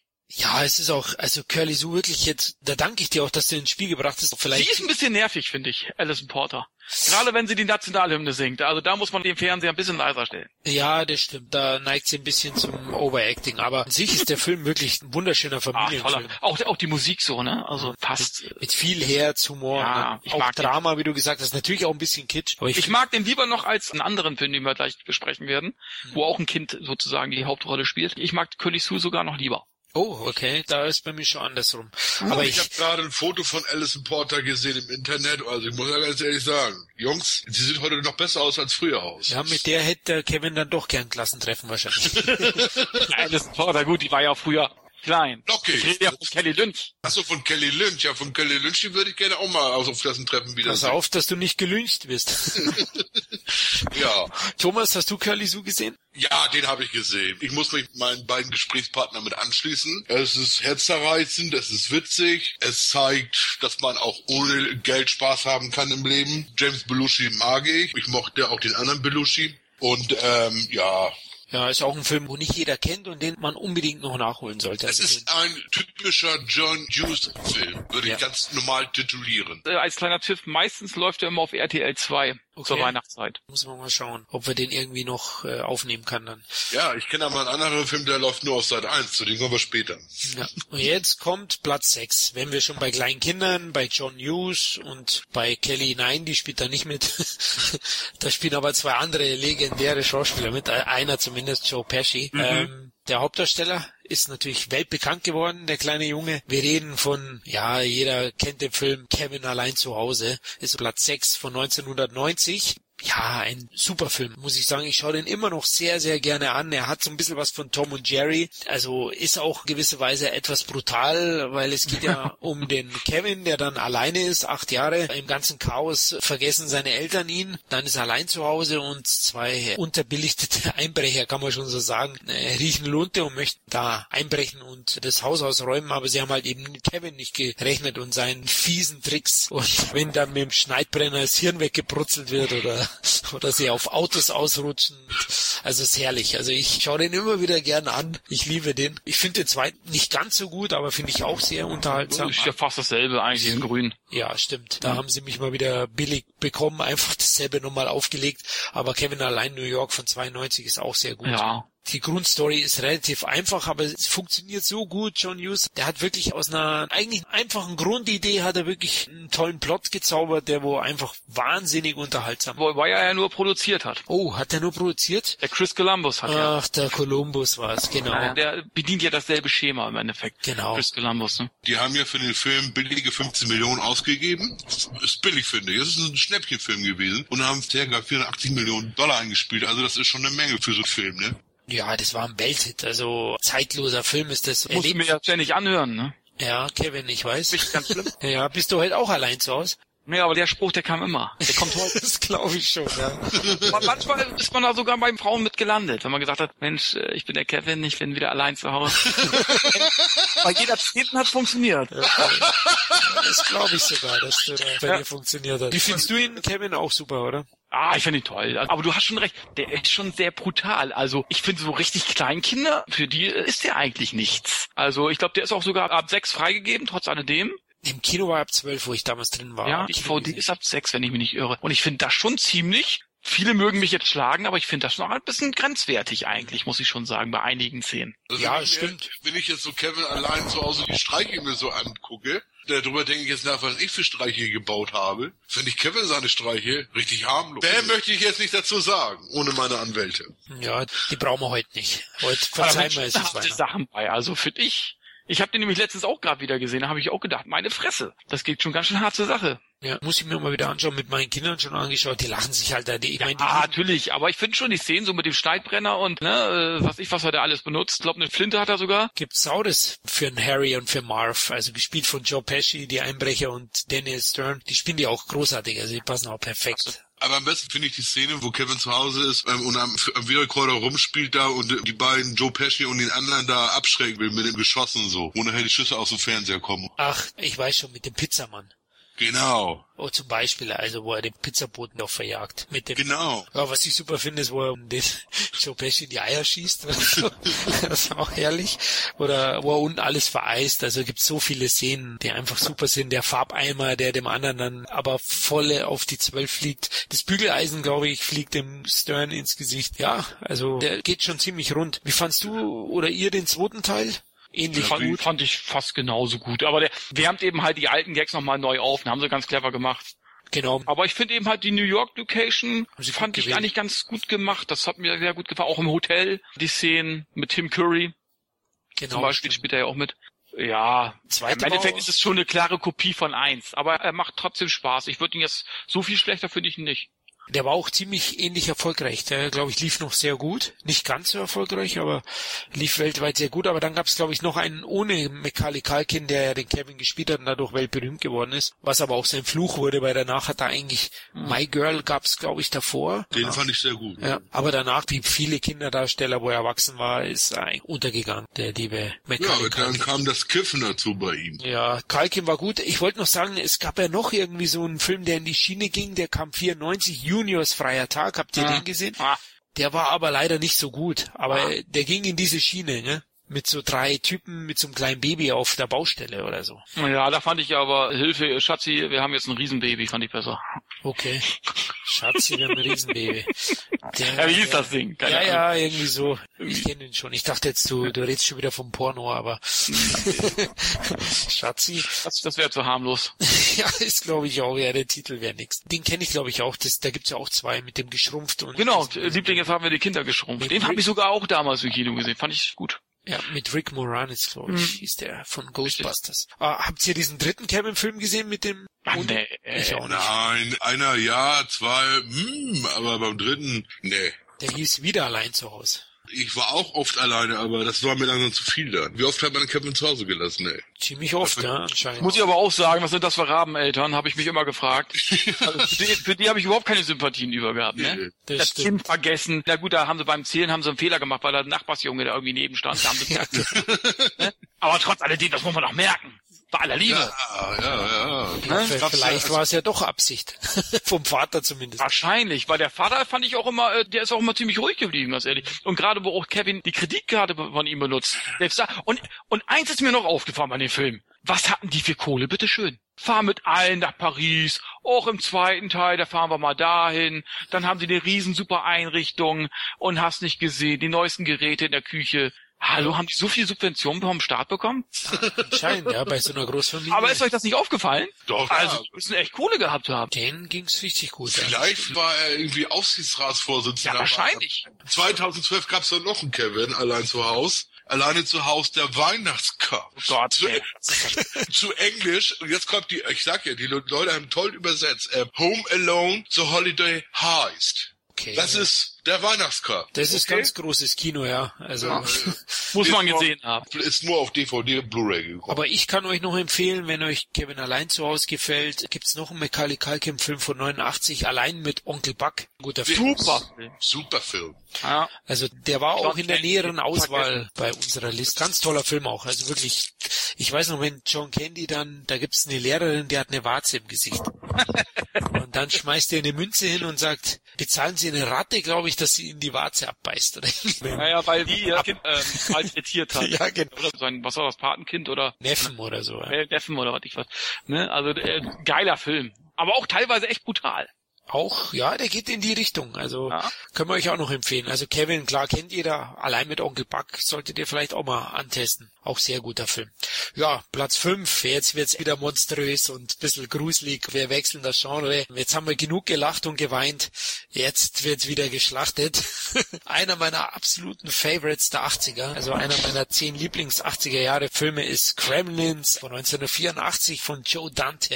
Die drei Regeln. Niemals Tageslicht aussetzen. Niemals Wasser in Berührung bringen. Und füttere niemals nach Mitternacht. Ich liebe diesen Film. Wie findet ihr den? Ich finde den gut. Also Thomas, das ist aber ein Horrorfilm. ja, ich habe ja gesagt, ich habe doch gesagt, es, es gibt auch gute Horrorfilme. Es ist eine Mischung Horror und Komödie. Es Ja. ist eine beides mit bei. Und zynisch. Ja, also es war wirklich ein gutes Ding, war das. Den habe ich kurz vor Weihnachten gesehen. Ich war begeistert von dem Film, also ehrlich. Ich bin auch zusammengezogen. Aber meine Lieblingsfigur war Gizmo. Oh, Der Mogwai, der hat immer gesungen. Ja, es geht ja oh, darum, süß. genau, ein Weihnachtsgeschenk sucht so ein Erfinder für seinen Sohn und kauft eben bei so einem Chinesen diesen Gizmo als Haustier sozusagen. Und eben die drei Regeln, wo ich vorhin genannt habe, die man nie diesem Tier aussetzen darf, passiert natürlich und aus Gizmo werden plötzlich mehrere Gizmos und später dann Gremlins, also Monster. Ja, ich finde vor allem die Puppeneffekte für heutige Verhältnisse echt auch immer noch sehr beeindruckend. Ja. Ist ja ohne Digitaleffekte, es sind einfach nur mechanische Effekte gewesen, die sind großartig. Der Film ist top, oder Kevin? Ja, fand ich auch super. Und es soll ja irgendwann, ich hoffe es nicht, dass es da von irgendwann ein Remake gibt. Ich befürchte es, dass es irgendwann der Fall sein wird. Und Ja, dann wahrscheinlich mit animierten Gremlins, super. Wir freuen uns alle drauf. Oh. Nein, aber äh, fand ich super klassisch. Das, das ist wirklich ein, ah, ein Klassiker. Auch der zweite Teil hat mir gefallen. Der zweite war geil, der war Gizmo aus Rambo, oder? Als Rambo. War auch kurzweilig, ne? Also gibt's gar nicht mehr zu, zu sagen. Gefiel mir auch zum Beispiel auch Small Soldiers, den hat ja auch Joe Dante noch gemacht. Ist ein bisschen ähnlich, genau, nicht Ja, ganz so ähnlich. gut. Genau, lief nicht so gut im Kino, war vielleicht auch zu ernst irgendwo. Das war ja Soldaten, nee, klar. Small Soldiers waren Soldatenfiguren. Ja. Aber der hat mir auch ganz gut gefallen. Das hat er schon drauf, der Joe Dante. Also der, schade, dass der äh, irgendwie weg vom Fenster ist. Der hat wirklich auch sehr gute Filme gemacht. Also in den 80ern, meine teuflischen Nachbarn. Grandios, auch von Joe Dante. Ja. Toller 80er Jahre Film. Auch so leichte Gruselkomödie. Also das ist schon so sein Genre gewesen. Ja, Gremlins ist super. Also der ist witzig, der ist aber auch, ist auch doch hart. Der ist, glaube ich, ab 16. Kann ich eine Anekdote erzählen? Ich habe den gesehen. Der war nämlich anfangs, der ist gestartet in Deutschland. Lasst mich kurz überlegen. Ich glaube am 26. Oktober 1984 und ich habe den ziemlich am Anfang gesehen. der war ab 12, ich war 9 und habe ihn gesehen. Ach, war der ab 12? Der war anfangs ab 12 und dann haben sich Eltern beschwert, dann ist eine Klage eingereicht worden, dann mussten sie ihn ab 16 machen. Ach so, siehe da. Ja, ja. Das war Auch kurz zu Recht, würde ich zu sagen. Recht. Ist, Ja, ist ein 16er. Wobei der damals mich nie so gegruselt hat, dass ich total Angst hatte. Ich weiß es ehrlich gesagt nicht warum. Also der hat mich nicht so eingeschüchtert wie manche andere Filme, wie The Fog oder so. Da gibt's Filme, die eigentlich weniger brutal sind, aber irgendwie dann sich gruseliger auf mich ausgewirkt hat. Aber Gremlins ist wirklich ein toller Film und auch, wie ihr beide gesagt habt, den zweiten Teil kann man problemlos anschauen. Hatte jetzt eben nicht das Weihnachtsflair, weil der spielt ja auch in so einem Wolkenkratzer. Und ich finde den ersten schon klar besser. Hat ja auch ein paar tolle Darsteller. Da spielt der Liebe von Goonies mit. Corey Feldman. Corey Feldman hat da einen Auftritt, genau. Die anderen sind alle nicht so bekannt. Ich glaube, eine von Kevins Darf es sagen, Phoebe Cates. Ja, das wird sie Phoebe. Phoebe ausgesprochen, ich würde mal sagen Phoebe. Phoebe Phoebe. Und sie hat mal einen Film gemacht, der hieß, ich glaube, ich stehe im Wald. Da hat der junge äh, Dings noch mitgespielt hier, ähm, John Penn. Und da kommt sie aus dem Pool, wie Gott sie schuf. Das Wasser perlte nur so von dir ab. Und ich habe immer in Zeitlupe laufen, das das Ding. Und irgendwann mal war mein Band kaputt. Ich hatte einen Bandsalat. Und ich glaube nicht, dass das Ding irgendwo, auf, ich habe das Ding nicht mehr auf DVD bekommen. Also, also ganz süße. Ja, die Warbeck, die hat's nicht geschafft. Die hat, glaube ich, in diesem schlimmen? Blaue Lagune Remake gespielt oder hat sie schon im. Original gespielt? Nee, nee, das war Brooke Shields. Genau, und sie hat in dem Remake das Blaue Paradies oder so hat sie gemacht. War auch ein Flop dann damals. Und Ja, die macht, hat, hat so Mitte der 90er hat sie aufge... Mein böser Freund Fred hat sie noch gemacht, das weiß genau. Sie hat halt bei den Rollen ein bisschen ins Klo gelangt, ein paar ich. Mal. Ja, schade. Also ich muss aber auch ganz ehrlich sagen, dass Florian zwei Personen vergessen hat, die im Film aufgetreten sind. Ja, es ähm, einmal ein ganz unbekannter Regisseur, der hat so ganz unbedeutende Filme gemacht. Ähm, wie heißen die alle? Ja, ach, ich sage lieber den Namen Steven Spielberg. Ganz unbekannter auf dieser Ebene. Ne? Und, und ein ganz unbekannter Filmkomponist hat auch noch mitgemacht, hat auch eine Gastrolle, eine ganz kleine gehabt. Jerry Goldsmith, also ganz unbedeutende Leute. Aber erzähl weiter, Florian. Ich gebe dir das weiter, das Taschentuch. Genau, ja, also das Taschentuch, ich meine gleich. Nee, Steven Spielberg hat ja einen Cameo-Auftritt, ja, der fährt da irgendwie in einem Krankenhaus oder so vorbei. Aber er hat ja auch produziert. Genau, mit Amblin. Das war ja auch seine große Schaffenszeit. Da hat er x Hits gelandet. Zum Beispiel auch Zurück in Zukunft ein Jahr später und ähnliche Hits. Also Gremlins, ein grandioser Film, wäre mir jetzt auch kein, wahrscheinlich irgendwie, der wo mit Film was zu tun hat, erzählen wir da was Neues. Also Gremlins unbedingt anschauen, der ist zeitlos, für mich immer noch großartig. Und ich habe noch eine kleine Information. Warner Bros. denkt daran, eine Fortsetzung von Gremlins zu machen. Hm. Aber es ist keine Animation geplant. Es, es, soll auf diesen Stil, auf dieser Ebene weitergehen, wo Teil 2 aufgehört hat. Also es sollen reale Monster werden. Na, da bin ich mal gespannt, ob sie das auch einhalten, wenn es wieder ums Geld geht. Ich bin, bin skeptisch, genauso wie Ghostbusters. Lass die Finger davon. Ja. Ghostbusters mit einer Frauencrew kommt. Lass jetzt. die Finger davon. Ja, sehe ich. Es sei denn, Phoebe Cates spielt mit, dann ist es okay. Die, die, die wird sicher mitspielen, ja, aber denk an dein Klassentreffen. Stimmt. Oder google sie mal lieber ich, noch. Nein, ich will sie nicht googeln. Ich werde sie niemals googeln. Wer ist das? Nein, schon. Nein, nein, nein, ich will meine Träume, will ich mir nicht zerstören. Sollen wir dich allein lassen jetzt gerade? können wir weitermachen? wir machen wir weiter mit Nummer vier. Jetzt kommen ja nur noch Filme, die jeder kennt. Platz vier. Ja, also fast jeder. Platz vier ist wir dachten, wir müssen unbedingt die klassische Scrooge-Weihnachtsgeschichte auch vertreten haben und haben uns dafür eine ungewöhnliche, modernere Version dieser bekannten Weihnachtsgeschichte gewählt. Die Geister, die ich rief von 1988 mit dem herrlichen Bill Murray, der fantastisch aufspielt und das einer meiner absoluten Lieblings-Weihnachtsfilme ist, den ich auch jedes Jahr wieder anschaue. Ist übrigens von Richard Donner, einem grandiosen Regisseur, der Lethal Weapon gemacht hat, die Goonies, Superman, ach, ich weiß gar nicht was was noch alles. Also Adaption der berühmten Charles Dickinson Weihnachtsgeschichte ist es. Ja, bleibt eigentlich die Geschichte ekelhafter, böser Mensch, kaltherzig, raffgierig. Hier ist ein Fernsehsenderchef, der zu Weihnachten halt mal nicht die Botschaft der Sinnlichkeit und Liebe wiedergibt, sondern da wird der Weihnachtsmann von Terroristen überfallen und die Elfen packen die Maschinengewehre aus mit so einem Spot. Der wird halt eben von den drei Geistern heimgesucht aus der Vergangenheit, der Gegenwart und der Zukunft und die zeigen ihm sein herzloses Verhalten auf und äh, bringen ihn auf den Pfad der Nächstenliebe. Kevin, hast du den gesehen oder Thomas, ja? Ich habe den Film nicht gesehen. Wer den Film nicht kennt, der hat die... Hat die Welt verpennt. Richtig, Thomas. Bill Murray kenne ich, Richard Donner kenne ich, aber ich bin ganz ehrlich, für mich ist der Film nicht. Also tut mir leid. Also ich finde, der hat die perfekte Mischung aus schon auch Besinnlichkeit und Humor und ist natürlich auch zynisch und hat mit Bill Murray einfach einen fantastischen Hauptdarsteller, hat einen sehr, sehr schönen Soundtrack. Hat er den vor Ghostbusters gemacht oder nach Ghostbusters? Also 88, also zumindest äh, nach dem ersten Ghostbusters. Der zweite kam ja erst 90 oder 89. Also dazwischen sozusagen, zwischen den beiden Teilen.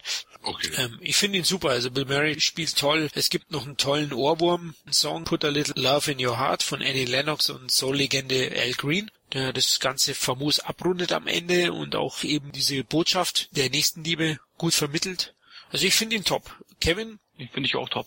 Gucke ich mir auch jedes Jahr an. Bill Murray spielt so richtig fieses Arschloch, auf Deutsch gesagt. Und wird eben halt durch die Geister seine Vergangenheit geführt, in seine Kindheit und so weiter und so fort. Und ähm, er wird irgendwann am Ende, ist ja die klassische Scrooge-Geschichte, wird dann eben halt ein ganz netter Chef. Er ist ja auch Chef eines Senders. Er macht ja eben halt so Filme, so ja ganz miese Weihnachtsfilme, so mit ganz schlechten Grundstimmungen und so weiter und so fort. Genau. Und äh, am Ende ist er von den Geistern eben halt so äh, bearbeitet worden, dass er wieder Spaß am Leben hat, dass er Freude am Leben hat und alles ist toll. Jeder kriegt eine Gehaltserhöhung, findet ehemalige Schulkameradin oder ehemalige Schulfreundin, tritt dann auch wieder in sein Leben ein. Und ja, ganz toller Film. Muss ich sogar sagen, am Ende recht gruselig und brutal. Da ist eine Szene, wo er verbrannt wird äh, wo er beerdigt wird und glaub, in so ein, genau. Das war schon ziemlich, ja, also ist jetzt nicht für Kleinkinder gedacht. Ja, das stimmt. Der war auch, glaube mhm. ich, ab zwölf. Oder spielt mhm. übrigens von Police Academy 2 der Punker mit, mit der hellen Stimme. Genau, der wird von ihm rausgeschmissen, der wird gefeuert, ne, und der kriegt aber nachher, glaube ich, sogar wieder einen Job, wenn ich mich nicht irre. Genau, Robert Mitchum ist auch dabei. Robert Mitchum, in einer kleinen, ganz kleinen Rolle, Lead Majors, der spielt so einen Werbespot.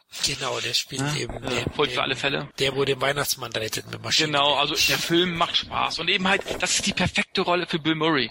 Der, keiner kann eben halt diesen fiesen Drecksack spielen sozusagen.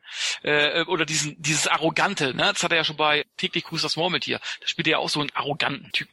Eigentlich so einen ähnlichen Typen, kann man schon fast sagen. Genau. Und äh, das kann keiner so gut wie er. Vor. Genau, er kann das so gut, dass er dir trotzdem noch irgendwie sympathisch bleibt. Richtig. Das ist genau. ja das Schwierige, glaube ich. Und das macht er echt perfekt, ja. Also ganz toller Film. Ich denke auch hier kennen die meisten den Film einfach und haben ihn auch schon gesehen. Auf jeden Fall Weihnachtsprogramm at its best. Also den solltet ihr auch nochmal unbedingt ja, anschauen. Gehen wir auf Platz drei. Da kommen wir jetzt wieder zu einem ganz tollen Film. Ich glaube, da werden wir über ein paar Strumpfhosen noch reden müssen und solche Geschichten. ähm, Platz drei ist drei Haselnüsse für ein Aschenblödel Brödel. Brödel. Brödel. Ja, wir in Bayern sollten das eigentlich gut aussprechen können. Brödel. Von 1973 ist ein tschechisches Märchen. DDR, Tschechien, DDR ist das. DDR gibt's nicht mehr. Aber gut, damals gab's es noch, ja. Ja, ähm, es ist eine DDR-Produktion gewesen. Okay, also auf jeden Fall ist es die klassische Aschenbrödel-Geschichte mit ihrer Stiefmutter und Stiefschwestern, die sich nicht unterkriegen lässt von ihrer Stiefmutter und den Stiefschwestern und ist natürlich sehr tierlieb und erhält drei Haselnüsse, die sich als Zaubernüsse herausstellen und mit der Hilfe sie ganz viele Abenteuer erlebt und ja, natürlich auch ihren Prinzen dann irgendwann bekommt. Ja, ist auch klassisch. Also ich schaue mir den auch einmal im Jahr an, wenn er läuft. Hat einen grandiosen Soundtrack und tolle Musik von. Oh Thomas, du bist doch der Spezialist. Wie heißt der tschechische Komponist? Karvel Zubovoda oder so ähnlich. Genau. Also Oder man nennt ihn halt Subi. Subi, ja, so ist er auch. Also ist ein ganz toller Film. Also ich finde den wirklich sehr gelungen, auch wenn es, ja, ich habe schon gesagt, der Kostümbildner oder Bildnerin, also man kann schon sagen, entweder die waren Genie oder die war größenwahnsinnig, wenn man so die Kostüme teilweise anschaut, die sind schon sehr also sag mal, die Kostüme bei jedem Kinderkarneval sind besser, ja, äh, sind, sind authentischer. Ja, also ja. wenn ich die, wenn ich die Strumpfhosen sehe, die bunten Strumpfhosen, ja, ich meine, den Prinzen nehme ich nicht mehr ernst. es tut mir leid, da fehlt dann eben halt nur noch so ein Pferdeschwänzchen oder sowas. Ja? Ja, Aber trotz alledem, okay, lass mal die modischen Fauxpas jetzt mal dahingestellt. Der Film, es ist ein schönes, klassisches, das schönste Märchen eigentlich von allen Märchenfilmen. Das muss man einfach so sagen. Und mit einer wunderschönen Hauptdarstellerin, das darf man nicht vergessen. Ja, also die ist so schön, dass ich mich in sie verliebt habe, ja. Es kam selten vor, aber es ist passiert. Sie heißt Libuse Srafankova. Ich glaube, ich habe es falsch ausgesprochen. Ist egal. Aber ich fand auch, das war doch die beste Schauspielerin in dem Film. Ja? Alles andere ist ja so mehr so ja, eher so Laiendarsteller. Würde ich ja schon fast sagen, auf Laiendarstellerniveau. Ja. Er hat eben halt einen Charme. Und wenn sie da mit dem Pferd durch die Gegend äh, reitet, mit der Musik von dem äh, Karel Swoboda, ach, da, das erwärmt das Herz. Und außerdem, muss den eigentlich jeder kennen, weil der Film wird von Ende November bis Ende Dezember jeden Tag 200 Mal wiederholt. Bei 80 Millionen Deutschen äh, ist es statistisch gesehen fast möglich, den Film nicht gesehen zu haben. Das stimmt, ja. Ähm, aber es ist als noch erstaunlich, die Melodie. Und das ist ja wieder mein Gebiet. Melodie von diesem Karvel Subova, Sobi. Ne? Er hat eine Melodie erschaffen, die vor zwei, drei Jahren eine Ella Ehrlich dazu genommen hat, ein Lied zu singen mit dem Titel Küss mich, halt mich, lieb mich. Mit dieser Melodie traumhaft. Einer der schönsten deutschen Lieder, die ich kenne. Also da muss man ganz ehrlich sagen, diese Melodie, dieser Carvel hat ja auch für Pantau die Filmmusik geschrieben. Kenne ich auch noch als Kind. Oder der fliegende Ferdinand. Hast du auch so eine Melone? Nee. Du, ich hätte davon geträumt immer. Aber Entschuldigung, Kevin, dass ich dich unterbrochen habe. Nee, ich war ja schon fertig. Also ich will gehen ja die Strumpfhosen nicht mehr aus dem Kopf. Aber, nein, das ist wirklich das klassische Märchen. Das muss man gesehen haben. Und das muss man jedes Jahr auch mindestens zweimal oder dreimal gesehen haben. Das ist einfach so. Manche kaufen Dinger sogar noch auf DVD. Da frage ich mich, warum? Wollt ihr den im Sommer auch noch gucken? Wahrscheinlich, ja. Also ich muss auch sagen, die Strumpfhosen sind schon legendär. Also Alles vielleicht wäre es besser gewesen, wenn die Dame die Strumpfhosen trägt. Also ich finde, die Dame, die ist, äh, die machen ja nachher so ein Wettschießen. Sie schießt da irgendwie irgendwas vom so einem Baum runter, ja? Mhm. Da hat sie doch so eine Armbrust in der Hand, ja, wenn ihr euch genau. noch dran erinnert. Ich finde, sie sieht männlich aus in ihrer Kleidung. Als, als die kleinen Prinzessinnen, die um, äh, um sie herumstehen. Ja? ja. Das geht gar nicht. Das sind doch keine Männer. Ja, die sind schon sehr weich, aber Also ich hätte keine Angst vor denen. Also da wäre ich als Reh, wenn, die sind jetzt zur Jagd gegangen. Als Reh wäre ich noch nicht mal weggelaufen. das stimmt. Nein, aber, nein, aber ehrlich, nein, der Film ist super. Also ganz toller Film. Ja, ich finde den auch super, aber jetzt, weil du dauernd von den Strumpfhosen redest, irgendwie, ich glaube, die Kostümbildnerin oder Bildner, der hat einen Strumpfhosenfetisch gehabt, ne? Der, Mit Sicherheit, der, der ist fetisch. Also Der- heutzutage würden sie wahrscheinlich äh, Lack und Leder umlaufen. Der, der ist wahrscheinlich in einem anderen Filmbereich untergekommen danach. Ich weiß nicht. Keine Ahnung. Ich will nicht wissen, für welche Filme der noch die Kostüme gemacht hat. Ich möchte es auch nicht wissen. Nicht wirklich, ja.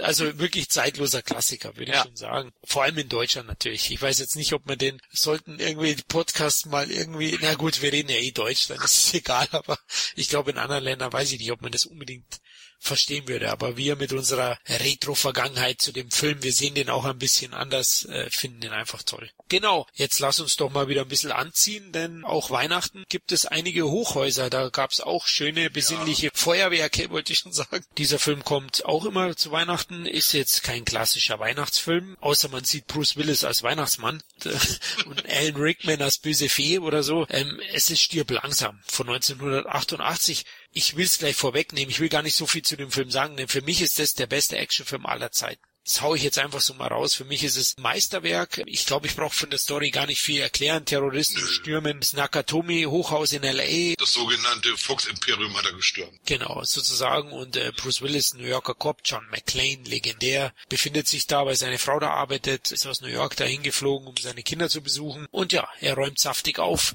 mit den Terroristen, Ja, saftig aufräumen kann man so sagen.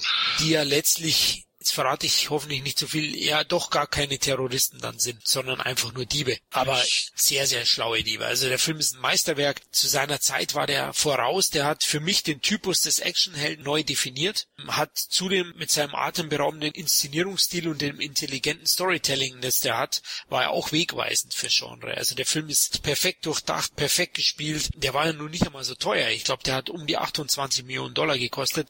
Richtig. Und dafür lässt der Film schon ordentlich krachen. Also ist für mich ein Meisterwerk und hat auch immer dieses Weihnachtsfeeling. Vor allem, wenn er dann unten in der Limousine am Anfang den Weihnachtsrap hört, dann kommt bei mir richtig Weihnachtsstimmung auf. Wie findet ihr den Film? Ja, ich finde ihn gut. Also es ist Gut? Ja, Nur gut? Darf ich mal aussprechen? Okay, ich sag, Ja, red ich, weiter. Ich, ich muss ganz ehrlich sagen, es ist einer meiner Lieblingsfilme aus den 80ern, weil der hat irgendwie was Besonderes. Er ist authentisch, es ist äh, mechanische Action, man versteht das dabei, worum es eigentlich geht und es hat sogar seinen Witz und seinen Charme dabei. Ja, das ist so mein Beitrag dabei. Kevin, wie siehst du den Film? Ja, kann ich nur zustimmen. Für mich auch einer der besten Actionfilme überhaupt, prägenden Actionfilme überhaupt. Er hat einen anderen Typus von Actionhelden hervorgebracht. Derzeit waren es ja Mitte der 80er die Muskelmänner wie Stallone und Schwarzenegger. Und dann kam eben halt so ein Normalo-Typ wie Bruce Willis daher. Und hat das Ganze sozusagen umgekehrt und ja, hat eben halt einen neuen Typus äh, von Actionhelden sozusagen erfunden. Und super inszeniert von John McTiernan, super Regisseur. Hammer, Ähm, Hammer, ja. Ja, und tolle Story, spielt alles an einem Gebäude sozusagen, fast in Echtzeit. Und am besten die Szene, wenn ich an Stirb langsam eins denke, denke ich immer an die Szene, wo die Scheiben zerschossen werden und er mit Barfuß da durch die Gegend rennt. Aber da muss ich jetzt was sagen, die haben wir jahrelang gecuttet gesehen. Äh, stimmt. Ähm, denn Ja. er schießt ja auch auf einen und ähm, ich habe früher es nicht gemerkt, bis ein Freund von mir, der ist Amerikaner, der hat mir ein Band gegeben oder überspielt. Ups, mache ich mich wieder strafbar hier.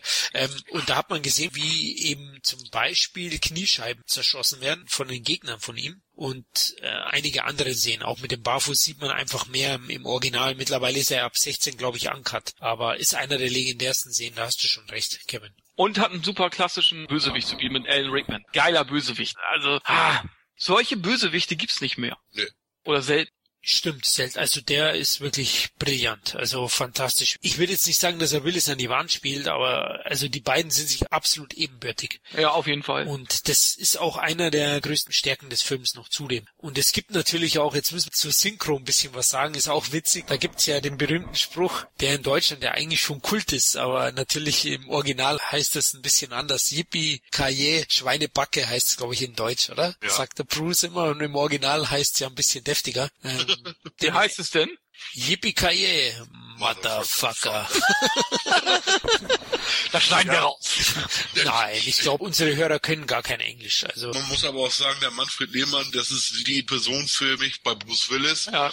Also der macht das sehr, sehr gut und wenn ich mir andere Filme mit Bruce Willis angucke, dann kann Manfred Lehmann, ist der Film aus bei mir. Also, weil es geht nicht ohne Manfred Lehmann nicht. Ja klar, die Synchro ist, aber ich habe ihn mittlerweile in, in Englisch auch gesehen. Also Rickman ist im Englischen, der ist super synchronisiert, aber ist im Englischen noch mal stärker. Aber der Film ist, ist super, keine Frage. Also hat er auch Willis, glaube ich, zum Weltstar gemacht damals. Ja. Kevin, wie erfolgreich war der? Der war sehr erfolgreich. Ja? Ja, der erste Teil hat, war unter 100 Millionen. Okay. Also da könnte man gar nicht glauben. Die Fortsetzungen waren da wesentlich erfolgreicher. Aber spielt gar keine Rolle, weil er war relativ günstig. Ich glaube 30 Millionen hat er gekostet. Und hat in Amerika, wenn ich mich nicht irre, um die 80 eingespielt. Also ähm, ist immer noch ein Riesenerfolg, gar keine Frage. Ne? Aber ich glaube, die anderen beiden oder die anderen Fortsetzungen, bis auf den fünften Teil, die haben alle über 100 Millionen gemacht. Das ist ja, was ich so an Actionfilmen so liebe, aus den 80ern und etwas nur aus den 90ern, weil da dieses mechanische Action eine größere Rolle gespielt hat, als wenn man es heutzutage das in White House Down sieht oder so. Es ist halt diese mechanische Action, die halt so fesselnd ist und wie schon gesagt, es ist auch das Drehbuch, man muss sich die Dialoge angucken. Es ist sehr, sehr gut geschrieben. Es ist, wie ich auch gesagt habe, eine durchgehende Story. Es ist nicht so, wo man denkt, boah, was für Müll, sondern es hat wirklich immer Hand und Fuß die ganze Geschichte. Und äh, es ist wirklich von der ersten Minute bis zur letzten Minute spannend ohne Ende. Das ist ein Klassiker für mich. Perfekten Spannungsbogen, ja.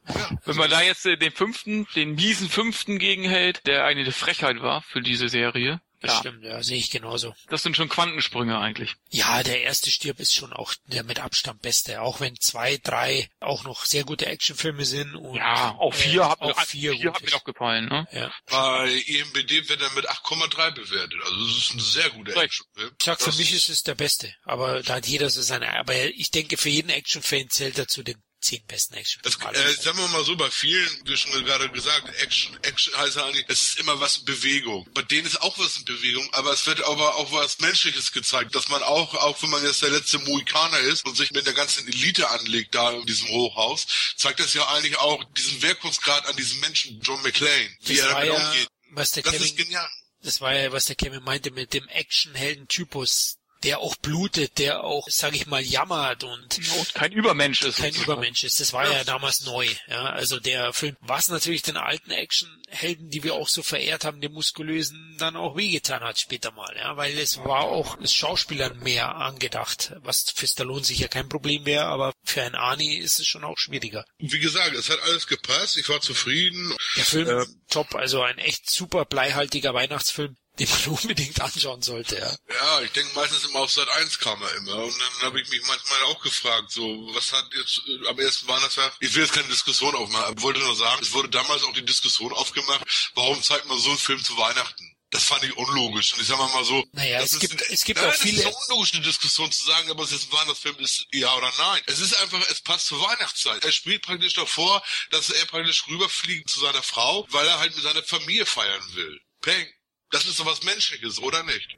Richtig, genau. Also sehe ich Ja. auch so. Deswegen. Ja, da braucht man nicht zu diskutieren, ob es jetzt was Menschliches ist oder nicht. Ob es jetzt Weihnachtliches ist. Es ist ganz normal, dass ich zum Beispiel, wenn ich jetzt nach Hamburg fahre zu meiner Familie, ist es was Menschliches. Ich will die Familie sehen. Das ist was total Normales. Braucht man nicht drüber zu diskutieren, ob so ein Actionfilm, das hat auch nicht damit zu tun. Äh, er ist halt in eine blöde Situation reingeraten in diesem Film. Das ist alles, weil Ja, er hat halt auch Weihnachtsfeeling. Wir sagen jetzt einfach Yippie Weihnachtsmann und gehen zur Nummer eins über, oder? Jetzt kommt, ich weiß nicht, also ich habe ganz klar gesagt, das ist mein Lieblingsweihnachtsfilm. Ich weiß nicht, wie es bei euch ist, aber Ja. ähm, dazu kommen wir noch. die Chris Waltz, äh, ich liebe die Chris Waltz und jetzt werden die meisten schon wissen. Das Lustige ist ja, der Film, also der Film heißt Schöne Bescherung, ist von 1989 und ist in Deutschland ja noch nicht einmal im Kino gelaufen, äh, sondern erst auf Video dann erschienen und ich glaube erst über die TV-Ausstrahlungen so ein richtiger Erfolg geworden oder so ein richtiger Kultfilm in Deutschland. Ja, und so eine richtig große Story hat er eigentlich gar nicht. Es geht um die Chris Waltz, um Clark Chris Waltz, Chevy Chase,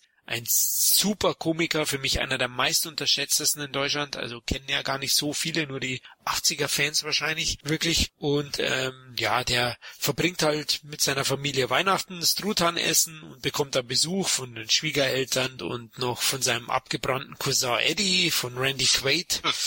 der für einigen Zwirrwarr sorgt. Ja, ist eine super Komödie, ist mega witzig, hat für mich fast keinen Rohrkrepierer, also da zündet fast jeder Gag perfekt. Ich liebe den Film, also ich schaue ihn jedes Jahr an, habe ihn auf Blu-ray und ist für mich ein Kultspaß und ist der definitive Weihnachtsfilm. Wie findet ihr Schöne Bescherung? Ja, ich finde ihn super. Das ist mein Lieblingsweihnachtsfilm. Das ist auch der beste Chevy Chase Film oder witzigste Chevy Chase Film. Ich mag Chevy Chase auch sehr gerne. In Deutschland hat er immer so ein Nischendasein. Ist halt nicht so bekannt, ist ein amerikanischer Star. Ne?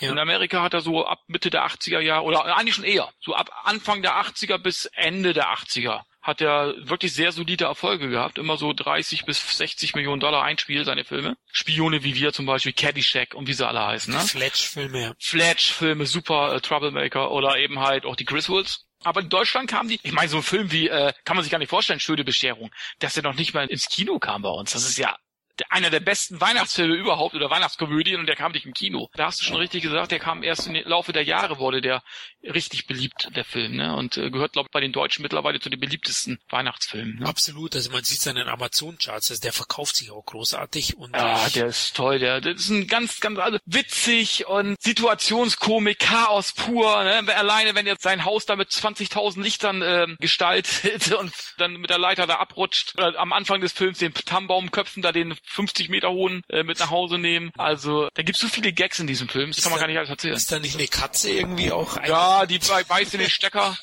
vom Weihnachtsbaum und wird dann geschmort oder ne, dann wenn die dann die tatteligen äh, Verwandten kommen, die Tanten und Onkel, ja, die haben alle schon bis ältere Jahrgangs, die bringt dann ihre Katze mit als Geschenk ja. oder die andere bringt Wackelpudding mit, die andere hat kein Geld, die macht aus der Kloschüssel, macht die ihren Truthahn braten. Also äh, ist ach, der ist einfach herrlich. Auch Wendy Quaid, super Rolle. Und der Film heißt ja auch Rotzi, äh, der rotzt immer irgendwie hin, der irgendwelche Knochen kotzt er da auf Deutsch gesagt immer wieder aus. Dein Sohn heißt Rocky, der sieht auch so aus wie Rocky, hat auch dieselbe Frisur. Also, äh, und übrigens spielt der Sohn von den Griswolds ist jetzt welterfolgreichsten Serien überhaupt äh, mit äh, Big Bang Theory. Ja. Oder und hat sich gar nicht, gar nicht verändert. Äh, der hat auch früher in Roseanne gespielt. Zum Beispiel, der sieht ja fast immer noch genauso aus, ne? Das ist Hammer. Stimmt. Ja? Ist aber leider auch immer noch so klein. Der ist nur ja? 60. Das ist so der Michael J. Fox äh, von heute eigentlich. Der kommt aus seinem Klischee irgendwie auch nicht raus. Nicht wirklich, aber er verdient ja. sehr, sehr gut. Ja, klar. Ich finde den Gag mit dem Bob auch super. ja. Schlussfahrt zum Walmart, glaube ich. Bisschen äh, poliert. ja, genau, wo er dann davon fliegt. Also ich könnte mich äh, nur vom aber, Erzählen aber am, am, am, besten war doch die Szene, wo er im Kaufhaus war und da Besuchs kauft für seine Frau. Ja, oder wo dann die Bedienung kommt. Wahrscheinlich ja. war die beim Playboy oder so oder beim Penthouse. äh, und, und, wo sie ihm dann sagt, kann ich Ihnen helfen? Und er sagt, äh, ich hätte gern schöne Möpse, äh, Möpse, äh, Melonen. Äh. Wo ist das warm heute hier? War das nicht Kelly Lee?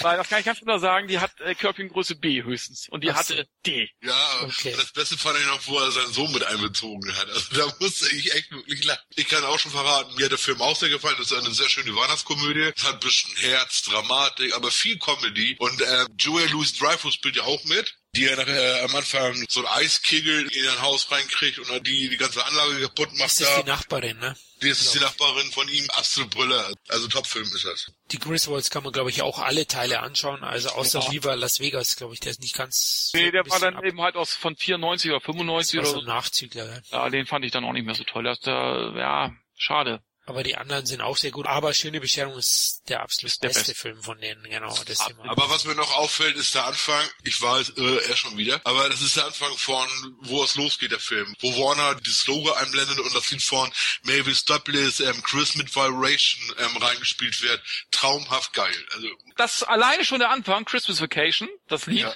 das bringt schon Weihnachtsfeeling. Da hast du schon gute Laune. Ja. ja. beim Vorspann des Films hast du schon gute Laune. Ja. ja. So. Der Vorspann hat auch einiges rausgerissen aus dem Film. Auch leider gibt es hier sogar eine Fortsetzung, ne? Äh, wirklich? Ja, hast nie gesehen. Eine DVD-Premiere, da hat Chevy Chase nicht mitgespielt, ja, sondern nur Randy Quaid. Und der Film Ach, stimmt. schwach. Schöne Bescherung 2. Ah, ich weiß jetzt gar nicht, ob er im Original wirklich so auch heißt, aber ich glaube schon, dass es ein Videonachzügler war. Aber könnt's ja vergessen. Also brauchen wir eigentlich gar nicht drüber reden. Eddie Goodbar heißt er. Also den könnt ihr vergessen. Also Chevy Chase macht schon viel aus, auch wenn der restliche Cast sehr, sehr gut ist. Chevy Chase ist der Mann, mit dem steht und fällt alles. Ich finde auch so toll, wo er oben im Speicher mhm. eingeschlossen wird. Und guckt sich die alten Filme an. Ist auch so melancholisch ein bisschen sein Blick mhm. dann und dann bricht er unten durch. Also Also wirklich toll. Oder der Großvater, wo der in, im Zimmer des Sohnes von Chevy Chase, die werden ja überall aufgeteilt im Haus. Und dann guckt er so äh, an die Decke, dann denkst du, Mensch, ist er tot? Und was guckt er sich an? Das neueste Poster von Playboy. Ja, das, da konntest du natürlich mitfühlen, ja, das Ja. verstehe ich. Kevin, wann hast du den gesehen? Auf Video oder erst im Fernsehen? Ich weiß es noch ganz genau. Äh, früher, da war ja die Videothekenzeit so. Ende 80er musste ich jeden Film aus der Videothek haben. Leider habe ich, es gab ja noch nicht diese Familienvideotheken. Also Videotheken war Eintritt ab 18. Das Okay. heißt, ich musste jemanden schicken. Und in dem Fall weiß ich noch ganz genau, da sollte mir meine Mutter Dark Angel mitbringen mit Dolph Lundgren, da kam nicht zur selben Zeit raus. Ja. Und Schöne Bescherung. Und da habe ich die beiden gesehen. Und Tango und Cash hat sie mitgebracht. Das weiß ich doch wie heute. Oh, was die drei Filme. Die drei Filme hat sie mitgebracht. Und ich war von allen dreien begeistert, aber Schöne Bescherung war gleich sofort einer meiner Lieblingsfilme. Finde ich auch, weil man es, glaube ich, nicht erwartet. Also wenn man Ja. den anschaut, ich war ja damals auch, ich hatte, glaube ich, die zwei davor erst danach geschaut, die schrillen vier auf Achse und Ich auch. Hilfe, die Amis kommen. Da finde ich jetzt Wo, Hilfe, die, wo kommen die Amis? Ja, so heißt Ach es. so, so heißt Die- ein Filmtitel. Ich dachte, jetzt kommen die Die wirklich. beiden vorher die Chris Waltz Filme. So. Und die sind auch sehr gut. Äh, die habe ich erst nachgeholt. Ich habe den auch, glaube ich, in der Videothek äh, irgendwie mal ausgeliehen, weil bei uns hier in München gab es damals Familienvideotheken. Ja. Oh, und äh, zumindest die, die ich äh, hatte, also eben halt äh, überwiegend hatte, Echt? das war äh, eine 18er Videothek. Ich bin dann mal nachher auch dann in so eine Familienvideothek gekommen. Ich da musste ich bloß immer länger mit der Mofa hinfahren. Okay, na ich denke, ich habe ja deinen Geschmack mit Doppel D und bei euch da oben, da waren wahrscheinlich mehr die 18er Videotheken angesagt. genau. da gab es einfach keinen Bedarf für Filme. Also unter wenn wir schon bei dem Thema sind, mich wollten sie aus der Videothek rausschmeißen. Ja, das kann Ja, ich mir gut jetzt ihr alle vorstellen. erstaunt, weil ich wollte keine Kinderfilme mehr sehen mit 16. Ich wollte Erwachsenenfilme sehen. Und dann habe ich meistens immer geschafft, Filme ab 18 zu bekommen. Und irgendwann hat der Besitzer gesagt, noch einmal und die fährt rausgeschmissen. Kam mir irgendwie bekannt vor. Ja gut, äh, musste sich natürlich rechtfertigen. Da weiß ich noch genau, Lee for Weapon 2 werde ich nie vergessen. Ja, da war ich 15 oder 14, wo der auf Video kam und ich warte stundenlang. Und leider gab es dann schon die Computer und der hat geleuchtet, dass der Herr Wurfbaum eben noch nicht äh, 16 war und hab zwei Stunden auf den Film gewartet, hat den in der Hand und durfte nicht mit nach Hause nehmen. war, war doch eine geile Zeit damals. Ne? Du bist in die Videothek gegangen, du hast dich richtig gefreut, das Ding endlich in den Fingern zu haben. Ja. Das war, oh, Und kann man gar nicht beschreiben. Das war so eine Videothek, wo du die Hülle mitbekommen hast. Ja, genau, genau. Das war halt, Du hast dir stundenlang konntest du die Höhlen angucken. ja, Da warst du eigentlich schon befriedigt. ja. Da brauche ich den Film gar nicht sehen. Ja, Nee. stimmt. Bei uns war das nicht so. Also der Videobetreiber hat damals ähm, keine originalen Höhlen mitgegeben, sondern er hat irgendwie leere Höhlen gehabt da und hat so mitgegeben. Ja, das gab's ja früher, aber später gab's dann diese, das war schon so eine Videothek, weißt du, wo 50 von jedem Film hatte. Die hatten Ja. dann, dann nur an der Wand so ein Plakat. Ja. Und, und dann waren die Filme dran gelegen. War halt in den 90ern dann so. Aber also Schöne Bescherung ist ein klassischer, auch von mir, Videothekenfilm, also den man in der Videothek entdeckt hat. Was für eine noch- Perle. Mir ist gerade noch eingefallen, wie die Oma da sitzt, an- wo sie da halt am Weihnachtstisch sitzen und sie ein Gedicht aussagt. Ich bin klein und ich bin groß. Ich hubbelt es Nee, ich kann dir genau sagen, ich bin Oh, klein, oh. mein Herz ist rein, soll niemand drin wohnen als ich allein. Der ist gut, das wusste ich nicht Und dann sagen sie guten Appetit und ich sage ja guten Abend. Also, der Film ist es. Also ich glaube, da sind wir uns alle einig. Also das ist einer der Filme, die muss man geschaut haben. Ein echtes Meisterwerk und einer meiner absoluten Lieblingskomödien. Ja gut, sind wir durch mit unseren Top 15. Haben wir irgend eigentlich was vergessen? Sollen wir eigentlich noch thematisieren, warum wir den kleinen Lord nicht in unserer... Ich hasse ihn. Okay. Also ich muss sagen, ich habe ihn damals gesehen, aber ich bin auch kein großer Fan von dem kleinen mit Prinz Eisenherz Frisur ausgestatteten blonden Jungen. Und ich Also würde ihm auch ich am ja liebsten immer auf den. Hinterkopf hauen. Also ich bin nicht der...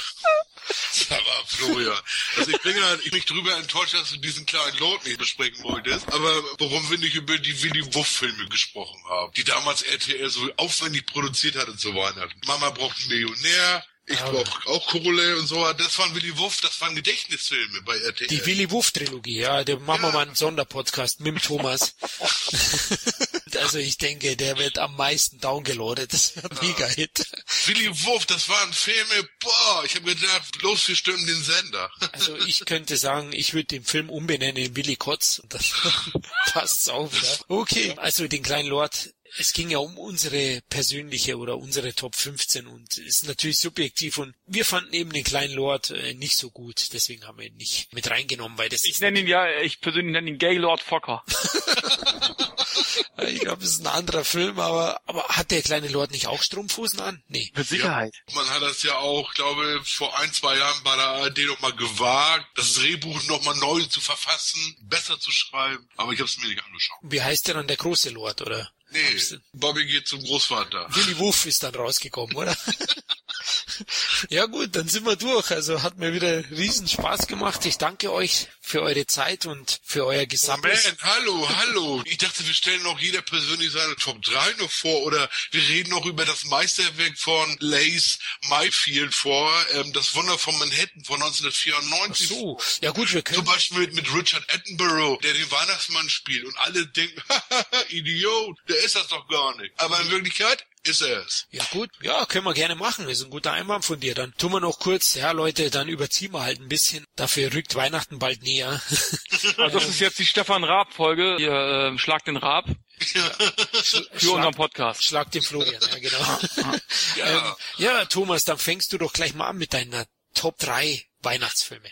Meine Top 3 Weihnachtsfilme. Ganz einfach. Ja, ihr werdet mir denken, oh, was für ein Spießer. Aber pass auf. Auf Platz 3 ist für mich tatsächlich Liebe. Ähm, Platz 2 ist das Leben nicht schön von 1946. Und Platz 1 ist für mich leider nicht damit beigewiesen, aber ich bin nicht deswegen traurig. Das Wunder von Manhattan. Diese drei Filme sind für mich genau richtig zur Weihnachtszeit und das ist mein Geschmack. Ich hoffe, ihr verzeiht mir. Ist ja ein guter Geschmack. Also Wunder von Manhattan ist ganz knapp nicht in die Top 15 gekommen. Also den finden wir auch sehr gut. Kevin, deine Top 3. Ah, schwierig. Schöne Bescherung, Platz 1. Platz 2 würde ich sagen, die Geister, die ich rief. Und Platz 3, drei Nüsse für Aschendödel. ja. Drei Nüsse. Aber ich gucke mir auch gerne mal ganz ehrlich gesagt auch mal Michael aus Lönneberger an. Mal, nur ja. mal eben nebenbei. Fand ich ja, auch, ich auch mal ganz toll. Schaue ich auch sehr gerne. Vor allem mhm. den Vater finde ich auch so geil. Mhm. Den alten Suffkopf ist wirklich auch toll. Ja, meine Top 3 noch, oder? Also Platz 1 ist Schöne Bescherung. Platz 2 ist bei mir tatsächlich ähm, Nightmare Before Christmas. Ich schaue den wahnsinnig gerne auch, werde den auch mal wieder schauen. Und Platz 3 ist bei mir jetzt mal Stirb langsam. Ne? Hm. Hört sich doch ganz gut an. Hört sich gut an. Eine gute Mischung. Genau, da ist was los bei mir. Okay, ja. Jungs. Wir wünschen euch frohe Weihnachten. Genau, wir wünschen allen Hörern frohe Weihnachten. Danke, dass ihr zugehört habt. Und ja, einen guten Rutsch ins neue Jahr und hoffentlich seid ihr auch bei den anderen Podcasts dabei bei uns. Euch beiden wünsche ich dasselbe. Frohe Weihnachten, guten Rutsch.